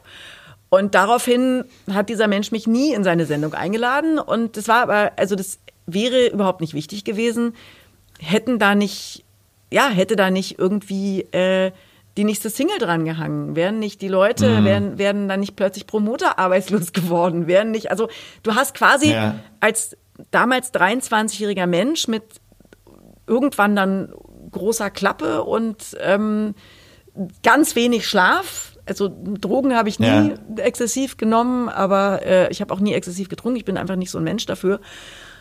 Aber ähm, dieses Leben ist wahnsinnig anstrengend, weil du hast gar keine Freizeit mehr. Du musst teilweise, du, du trittst nachts auf, musst am nächsten Tag irgendwie morgens um sieben in irgendeiner Radio-Morning-Show sein, musst da topfit sein und super kluge Sachen sagen. Und bestens gelaunt. Genau, du darfst auch auf keinen Fall krank werden, weil ähm, wenn du ein ausverkauftes Konzert hast und du wirst krank, dann sind das Gelder, die äh, ausfallen, die andere Leute dringend brauchen. Also du hast Ja. ein Maß an Ja, Verantwortung. diese tierische Verantwortung für einen jungen Menschen. Ja, das also- willst du ja gar nicht als Künstlerin. Du willst, äh, oder? Also das ist ja. Äh, Ja, also und, und selbst das. war ja nicht Teil deiner Ja, und, Jobbezeichnung, und, auf einmal selbst so ein das hätte ich wahrscheinlich noch okay gefunden, wenn halt nicht dieses, dieses Gezerre da gewesen wäre. Und in den 90ern war es natürlich schon so, ähm, da sind wir heute zum Glück weiter, dass also jede Art von, ähm, gerade eben, wenn du kein Mann warst, ähm, jede Art von, von Dis- und Body-Shaming und äh, runtermachen und ähm, war halt total angesagt. Also äh, das ist, ähm, ja, es war tatsächlich so. Also als ich das erste Mal Mädchen im Radio gehört habe, was für mich halt wirklich, das war das erste Mal, dass ein Song von mir im Radio lief. So, ich war völlig verzaubert, weiß ich noch, wirklich, wir waren im Tourbus, standen alle rum, haben gefeiert und dann sagt dieses Arschloch von Moderator dieses Ding ab und sagt, ja, irgendwie, es lief gestern bei Geld oder Liebe, ist ja ganz lustig. Ähm, das Mädel, was das singt, hat zwar Beine wie ein Sumo-Ringer, aber es ist nett, so. Oh Gott. Um und Gottes ja, und, und dann sorge mal dafür, dass dich das nicht kratzt mit 23. Und ähm, es war halt, also, und du bist halt, du bist halt immer im Feuer und das ist ganz schwer auszuhalten. Und ich bin dann halt, also, und ich merke halt auch einfach, wie gesagt, ich, äh, ich finde halt so, ich habe das dann auch nie gemacht, weil ich das so albern fand. Ich konnte zum Glück andere Sachen machen, aber halt diese ganzen Promi-Geschichten mit, oh Gott, und wir, äh, wir gehen irgendwo hin und wir gehen einkaufen und wir, wir, wir reden über irgendeinen Scheiß, wir machen zusammen Promi-Dinner, wir machen dies und das und ähm, bis hin zum Dschungelcamp, die irgendwann dann aufgehört haben, mich einzuladen, weil ich immer abgelehnt habe. Ähm, ich, das ist nicht meins. Ich bin da auch nicht unterhaltsam, sondern ich ziehe mich dann zurück und werde genervt und, und das, das verkauft sich auch nicht, was ich dann da mache. Und was dann wiederum eine Katastrophe war für die Leute, die unbedingt wollten, dass es sich verkauft, weil sie gehofft haben, dass dann die Musik sich auch wieder besser verkauft. Und das ist dann so ein Teufelskreis. Und deswegen glaube ich, ich, tau ich tauge nicht zum äh, so kommerziellen deutschen Popstar. Das ist, das ist nicht mein, Aber- das ist nicht mein Job. Also bin ich nicht geeignet für. Du bist ja, das war ja dein Weg, den du gerade skizzierst, dein richtiger Weg. Ähm, du bist erstarkt äh, da rausgegangen, auch aus dieser, diesen blöden Sprüchen, die du gerade zitiert hast. Ne? Ähm, siehst du dich so ein bisschen, äh, nicht nur für dich selbst, sondern eben auch für eine, die damalige Generation von, naja, Mädchen eben, als so Pionierin, also die so ein bisschen dieses, dieses äh, Female Empowerment ähm, salonfähiger gemacht hat, bevor es die Spice Girls gab? Ähm, das Lustige ist, mir war das nie so klar, dass, also wie viel das teilweise äh, Leuten bedeutet. Und ähm, weil ich dann immer gesagt, ja Gott, ich habe halt Musik gemacht, ich habe so und, und also mir ist es dann irgendwann ganz heftig klar geworden ähm, vor einem Jahr. Und da muss ich sagen, das hat mich unfassbar angerührt, äh, als äh, äh, da, war, da war ich beim CSD und wir sind da aufge also ich bin da aufgetreten mit Meistersinger, mit meinem Duo, was ich auch noch habe. Ähm, und kam dann und, und, und äh, Soki ist aufgetreten. Und dann kam Soki zu mir und sagte, oh, das mit dir auf dem Wagen, das bedeutet mir so viel und du warst mein absolutes Vorbild. Also, und da bin ich, da, hat es mir die Sprache verschlagen. Das war so, äh, das fand ich so schön, dass ich dachte, wenn ich irgendwas dazu ge getan habe, dass jemand äh, ja, dass eine Frau wie Soki daran gewachsen ist oder, oder, oder, oder sich bestärkt gefühlt hat, dann, ja, dann war das alles richtig, dann war das super so und dann, dann hat das echt was gebracht und da habe ich mich unfassbar gefreut. Das war richtig toll. Möchte auch sagen dazu, dass ich das sogar, wo ich ja kein äh, Mädchen bin, dass mir das auch was bedeutet hat. Es gab mal mindestens ein Interview, wo dein Partner damals, Ralf Goldkind, der äh, den bürgerlichen Namen Ralf Droge hat, wo ich mich immer Nee, der gefragt heißt nicht Ralf Droge. so das war sein Künstlername, Nee. den hat er irgendwann abgelegt, weil er gar keine Okay. Drogen genommen hat. Das war dann Ja, irgendwie. Der, der wurde so genannt, weil der so furchtbare Augenringe hatte. Und deswegen, Der heißt noch mehr anders. ja, der heißt nochmal anders. Der Aber heißt- der heißt jetzt okay. Goldkind. Der hat mal in einem Interview damals gesagt, dass er, äh, das Mädchen auch so eine gewisse Geisteshaltung ist und dass er sich selbst auch als Mädchen bezeichnen würde. Und das fand ich auch als Junge, der auch nie so ganz reingepasst hat, ähm, auch total wichtig. Also auch die, diese, meine Lieblingszeile nach wie vor in diesem Song mit, ähm, wo so die, die, ähm, wie soll ich denn sagen, so die, die Standfestigkeit eines Mannes in Frage äh, äh, gestellt wird und so. Das fand ich so gut. Also unter, unter meinen ganzen Testosteron-Monster äh, äh, in der in der Umkleidekabine äh, zu sehen, wo jeder nur immer angibt und so und was er alles kann und was er, wie er da unten ausgestattet ist. Das, das war so ein, so ein, so ein, so ein Kick in die Eier einfach so. Also der, ähm, die gegen diese ganze toxische Männlichkeit. Also das fand ich auch als, äh, Empowering ist irgend so vielleicht ein Begriff, den ich mir gar nicht zuschneiden kann, aber ich fand es wichtig, dass sowas jemand auch mal sagt. Das ist- dass sowas im Radio das freut läuft. mich wahnsinnig. Das ganze Mackertum. klasse. Ähm, genau. Nein, das freut, das freut mich ganz, ganz riesig. Also äh, das, ich, ich habe auch tatsächlich, was, was ja mich wahnsinnig angerührt hat dann später, ähm, ich habe ganz viele äh, schwule Männer getroffen, die mir gesagt haben, dass das ihr Outing-Song war. Wo ich sage, ähm, eigentlich, also schwule Männer sind oft, also wie soll ich sagen, äh, haben, haben mit, mit Mädchenhaftigkeit im, äh, im, im so, so, so konventionellen Sinne überhaupt nichts zu tun. Also du, du bist, man ist Ja, nicht ja. weiblich, weiblicher, nur weil man schwul ist. Aber Genau. äh, trotzdem haben das irgendwie Leute so zusammengebracht und das fand ich, ja, also da habe ich so rührende Geschichten teilweise gehört und das war auch wieder so ein Moment, wo ich dachte, boah, wie toll. Also dieses Stück, deswegen, ich werde immer gefragt, ob ich das langsam hasse, weil, weil man mich darauf reduziert oder so. Nee, gar nicht. Überhaupt gar nicht. Und ähm, genau wegen dieser Geschichten nicht. Und äh, wegen dieser, ja, und ich sehe teilweise auch echt so in den, ja, vor Corona, als, als ich noch in abseitige Clubs ging, äh, scheiße, ähm, kommen manchmal Menschen auf mich zu, die sagen, oh, und das sind dann echt so richtig coole Frauen, so unglaublich, ja, super selbstbewusste, äh, tolle, tolle Frauen. Und dann denke ich mir, ja, da ist es auch wieder so. Ich sage, Soki steht natürlich auch stellvertretend für ähm, ja, eine ganze Reihe von Frauen, wo ich das so mitgekriegt habe und da, das, das, das freut mich wahnsinnig. Das ist der Hammer. Also, und, und wie gesagt, manchmal, also ich, ich weiß es ja, wie gesagt, ich weiß, was äh, The Cure mit mir gemacht hat. Wie gesagt, äh, A Forest war für mich wirklich ein, ich glaube, ich wäre heute ein völlig anderer Mensch, wenn ich dieses Stück nicht gehört hätte. Und Und vielleicht bestimmt waren sehr viele Menschen, wären sehr viele Menschen noch anders geworden, hätte es, äh, hätten sie damals mit 13, 12, 14 Jahren äh, in, den, in den Wirrnissen der Teenager-Unsicherheit nicht so einen Song im Radio gegeben. ja, also das, das, das, Der wäre ja heute noch aufsehenerregend. Bitte? Das muss, also, der wäre ja heute noch aufsehenerregend. ähm, Mädchen meinst du?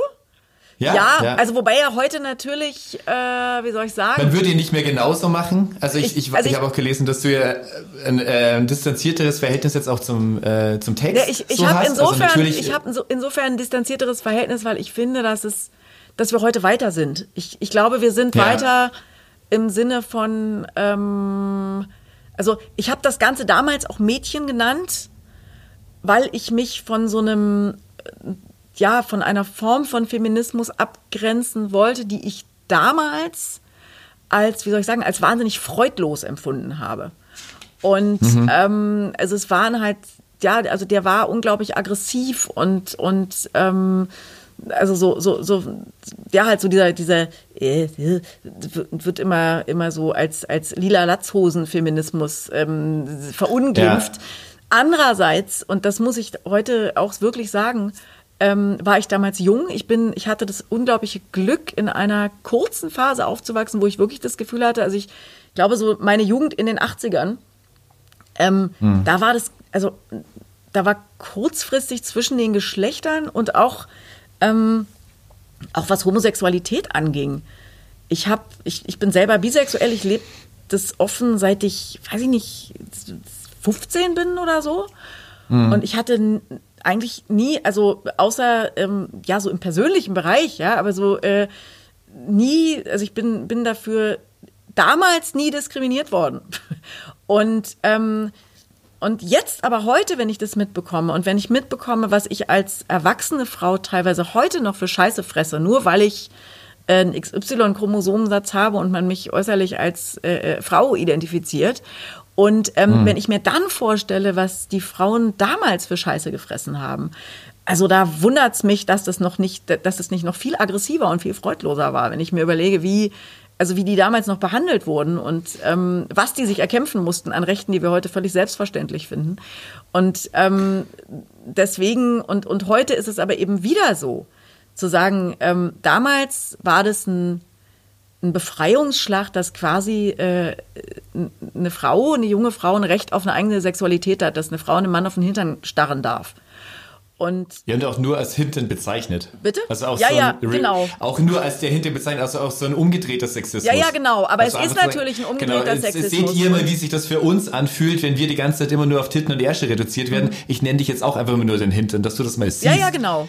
Du, also, ja, ja, und, und, und das war, äh, und, aber es ist eben natürlich eine Form von Sexismus. Es ist genauso eine Form von Sexismus, Klar, zu sagen, ich sage jetzt, eigenen ich lehne mich zurück und dann darfst du kommen. Und ich habe, also das war dieses Spiel, was damals, äh, was, wa- was man damals gespielt hat, was wir damals gespielt haben, da, da war das, also dafür war das, glaube ich, eine gute Ansage.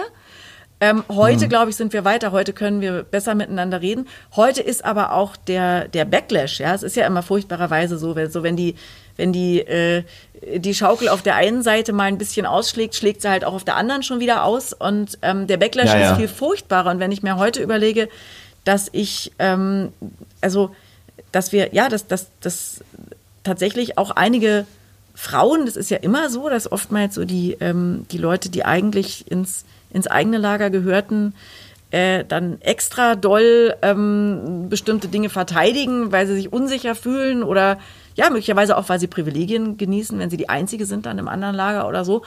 Ähm, ja, dass bestimmte Frauen Grundrechte in Frage stellen, dass bestimmte, ähm, dass, dass Dinge in Frage gestellt werden, die einfach nicht in Frage zu stellen sind, sowohl halt für Frauen als auch für, ja, als auch für Menschen, die sich, und das finde ich geht heute auch weiter mit, mit überhaupt keinem gängigen Geschlecht identifizieren. Ich würde, glaube ich, heute wahrscheinlich auch ähm, eher, ähm, ich weiß nicht, ich habe mich in, in, in Männergruppen immer wahnsinnig wohl gefühlt, weil ich das Verhalten von, von, von rein weiblichen Gruppen nie verstanden habe, wie man da miteinander umgeht, wie man miteinander spricht. Und weil, weil ich halt in so einem, ich habe halt ganz früh dann angefangen, Musik zu machen.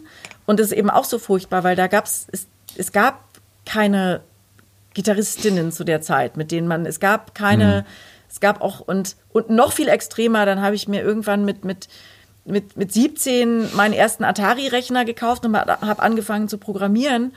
Und äh, da gab es auch kaum Frauen. Also habe ich permanent mit Männern abgehangen und habe deren Verhaltensmuster übernommen und habe deren äh, und würde heute auch sagen, ich bin wahrscheinlich auch nach also würde mich eher als äh, äh, non-binär definieren, ja, so als, Ja. als, äh, als wirklich nur als Frau oder Mann. Und ich glaube, dass wir alle eigentlich irgendwo dazwischen sind. Und ähm, deswegen finde ich allein überhaupt so eine, so eine, so eine Geschlechterrollendefinition irgendwie doof. Deswegen finde ich es auch veraltet. Die ganze Definition. Also warum muss man es überhaupt noch definieren? Ja, also man, man, ich, Ähm. ich, ich, ich liebe doch Menschen, ist doch völlig egal, was sie für ein Geschlecht haben. Ja, genau, genau. Das ist der schönste Satz überhaupt. Aber was hat sich denn, um quasi jetzt äh, im Heute äh, zu schließen, ähm, was hat sich wirklich äh, zum Besseren oder vielleicht auch zum Schlechteren verändert? Äh, Stichwort Sexismus, Frauen, Männer in der Popbranche, aber auch gesellschaftlich. Und wo, das ist vielleicht die eigentliche Frage, was würdest du heute jungen Mädchen oder halt einfach jungen Leuten raten, die in der Branche Fuß fassen wollen und sich selbst irgendwie gerade finden? Ja.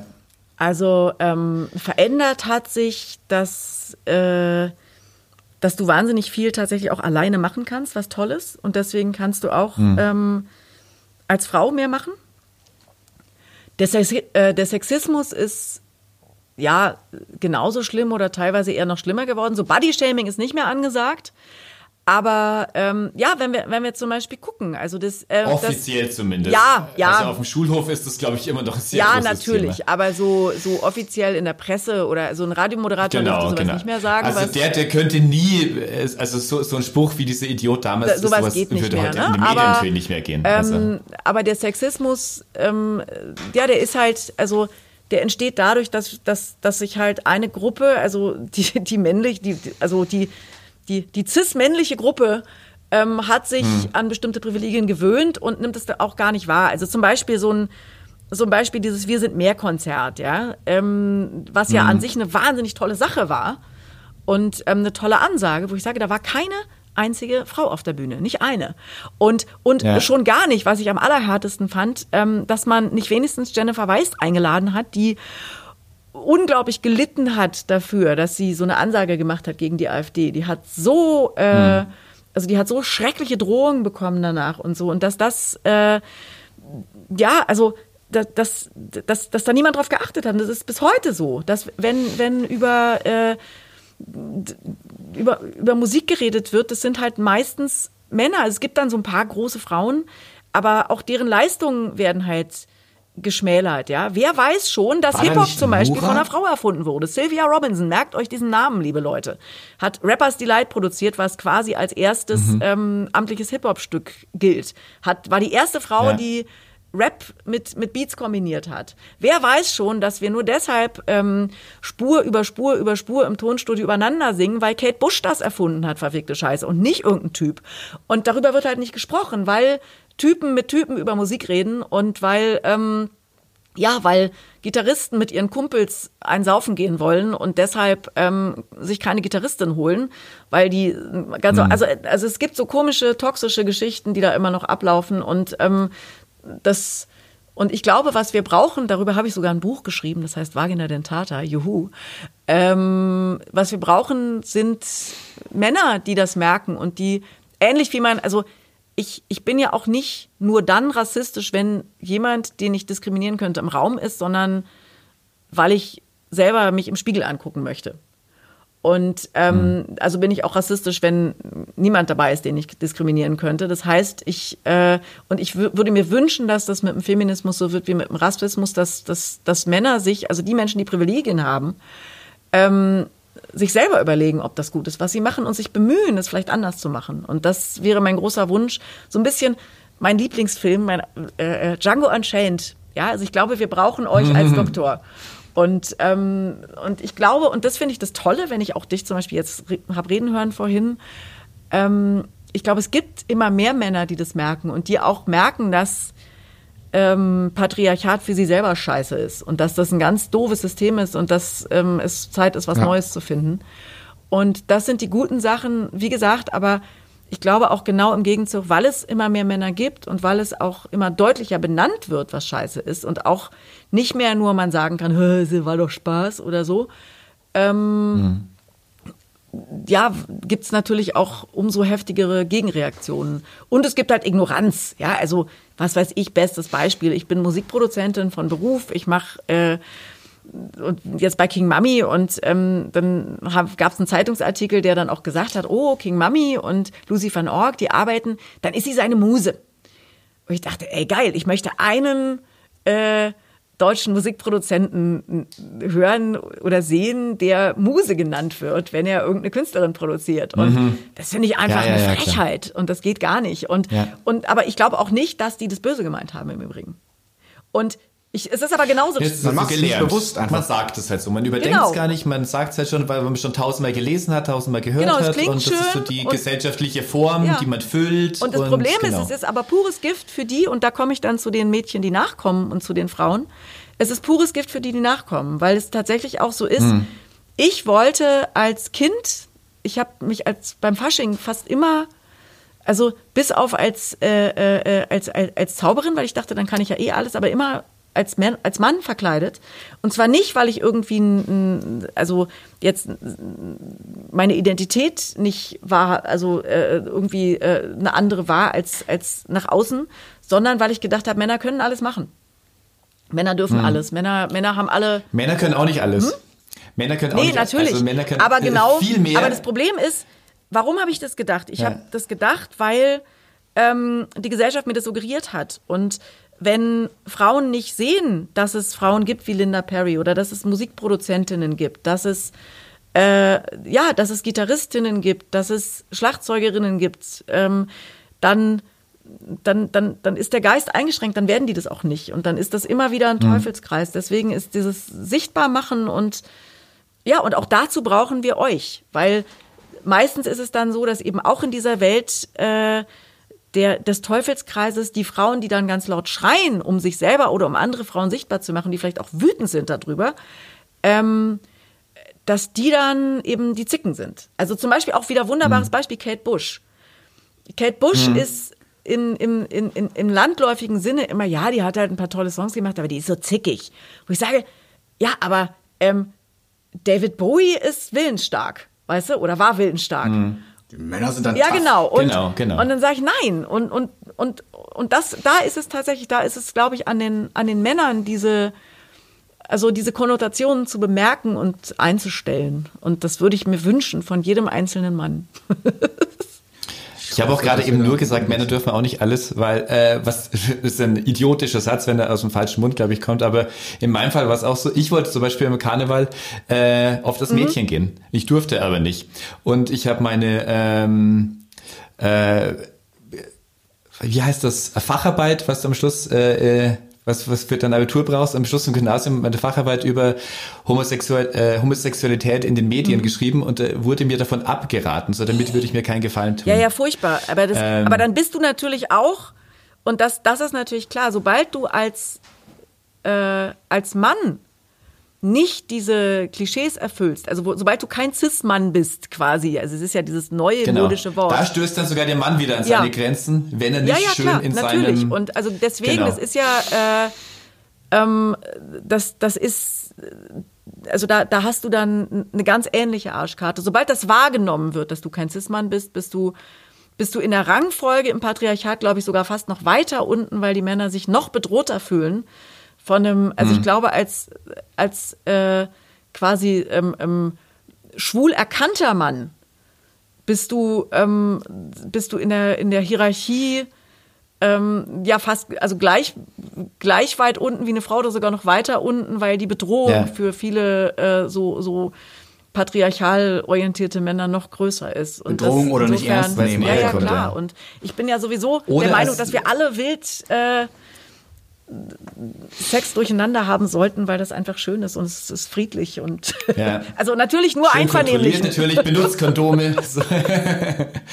Aber klar, aber man muss auch nicht schwul sein, um sich sowas, äh, um sich zu sowas äußern zu können. So. Also man kann sich auch als Cis-Mann natürlich äh, über äh, Homosexualität irgendwie äußern und so. Und das, das Nein, nein, se selbstverständlich. Also das, das war jetzt auch nur, Ja, also das, weil, weil du meinst, man Nee, hat nee, sich nee, davon abgeraten. Du kannst auch als Cis-Mann, äh, beziehungsweise was heißt als, aber oder als äh, wunderschön aussehen in einem Kleid und zwar nicht nur in einem Schottenrock, sondern auch in äh, also Ja, ja, und, und das ist ja genau das Ding. Aber aber das ist ja auch patriarchal wieder zu sagen, sobald ein Mann Attribute einer Frau trägt, wird er minderwertig. Und Genau. ähm, Verweichlicht. ja, ja, und, und, und sobald du das nicht als minderwertig empfindest, wirst du als jemand empfunden, mit dem was nicht stimmt. und, und, und Halten wir mal so fest, wenn unsere äh, Jungs alle in, in Karneval als Wonder Woman gehen wollen, dann äh, ge- gehen wir los und kaufen ja, ihnen die Kostüme. bitte, auf jeden Fall. Oder als Sowieso. Elsa, wenn es nicht nur Wonder ist, auch selbst wenn es Elsa ist, bitte kauft ihnen die Genau. Kostüme. Let it go, tanzen wir schon zu Hause. Der Weg ist der richtige. Lucy, wir sind am Ende dieses Interviews. Es ist völlig anders äh, äh, abgelaufen, als wir es uns vorgestellt hatten. Und ich könnte mich über nichts mehr freuen. Aber gut, Oh, Aber anders. da- das ist Ähm, schön. Dann, dann frage ich irgendwann heimlich nochmal, wie du es dir vorgestellt hast, aber das nicht, nicht öffentlich. Also ich, äh, jetzt, ich zerreiße äh, mit großem Genuss die 30 Fragen, die wir uns noch überlegt hatten, weil das ist in eine viel wichtigere Richtung gegangen, als, als wir uns, äh, als wir uns hätten vorstellen können. Ähm, vielen, vielen Dank für deine Einblicke, vielen Dank für deine Ehrlichkeit. Vielen Dank. Dankeschön. Ähm, das war eine sehr schöne, sehr erhellende Stunde Cool, ja, mit dir. dank vielen euch. Dank. Mach's gut, danke. Ja, ciao. Ein ganz großes Vergnügen. Lucy van Org hier bei uns im Never Forget Podcast. Und das war's auch schon wieder mit unserer Folge über die sogenannten ähm, schrecklich betitelten One-Hit-Wonder. Über die es ja doch genug zu sagen gab. Das stimmt, Wenn man sich das die stimmt. Folgenlänge hier anguckt gerade mal. Ja, stimmt, wir, wir sind schon wieder in epischer Breite. Ja, und wir haben Axl Rose ist nichts gegen uns. Genau, und wir haben es nicht ganz geschafft, Foods Garden nicht zu erwähnen. Macarena fand auch Erwähnung. Falls wir irgendwas äh, zu Recht oder Unrecht vergessen haben, Hm. sagt es uns auf Instagram at neverforgetpodcast. Ich habe es vielleicht schon mal erwähnt heute. Ja. Sagt uns per Facebook, per E-Mail, äh, auf der Straße, wenn ihr uns mal trefft. Genau. Keine Ahnung so. Da machen wir nämlich auch so eine zweite Folge draus. Auch hier wieder vergleiche ich uns mit Axl Rose, so wie wir können ja UC Illusion 2 ähm, auch in den zweiten Teil One-Hit-Wonder machen. Oder Two-Hit-Wonder. Mal schauen. So, wie gehen wir raus? Wie gehen wir raus? Fällt dir was ein? Äh, ein Zitat, das zum Genre passt? Also, was man mit viel Biegen und Brechen darauf äh, einpassen kann. Es gab äh, Bitte?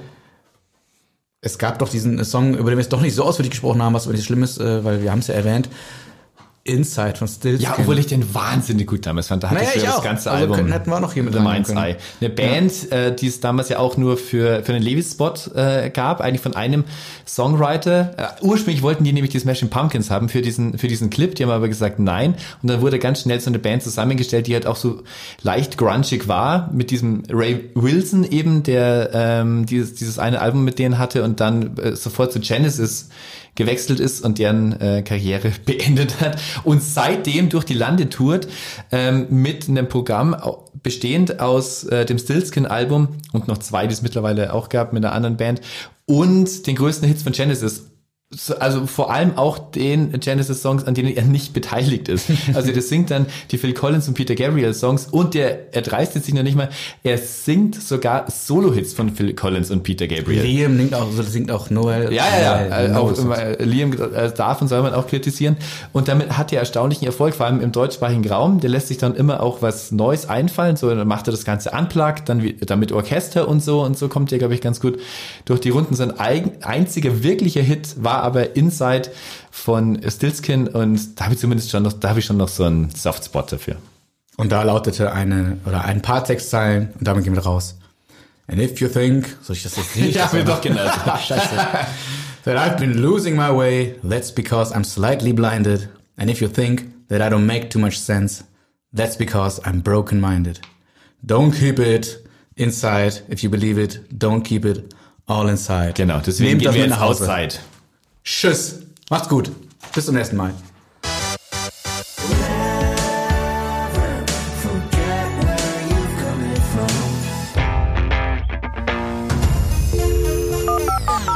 Never Forget, der 90er Podcast mit Fabian Söldhoff und Stefan Remrosanis.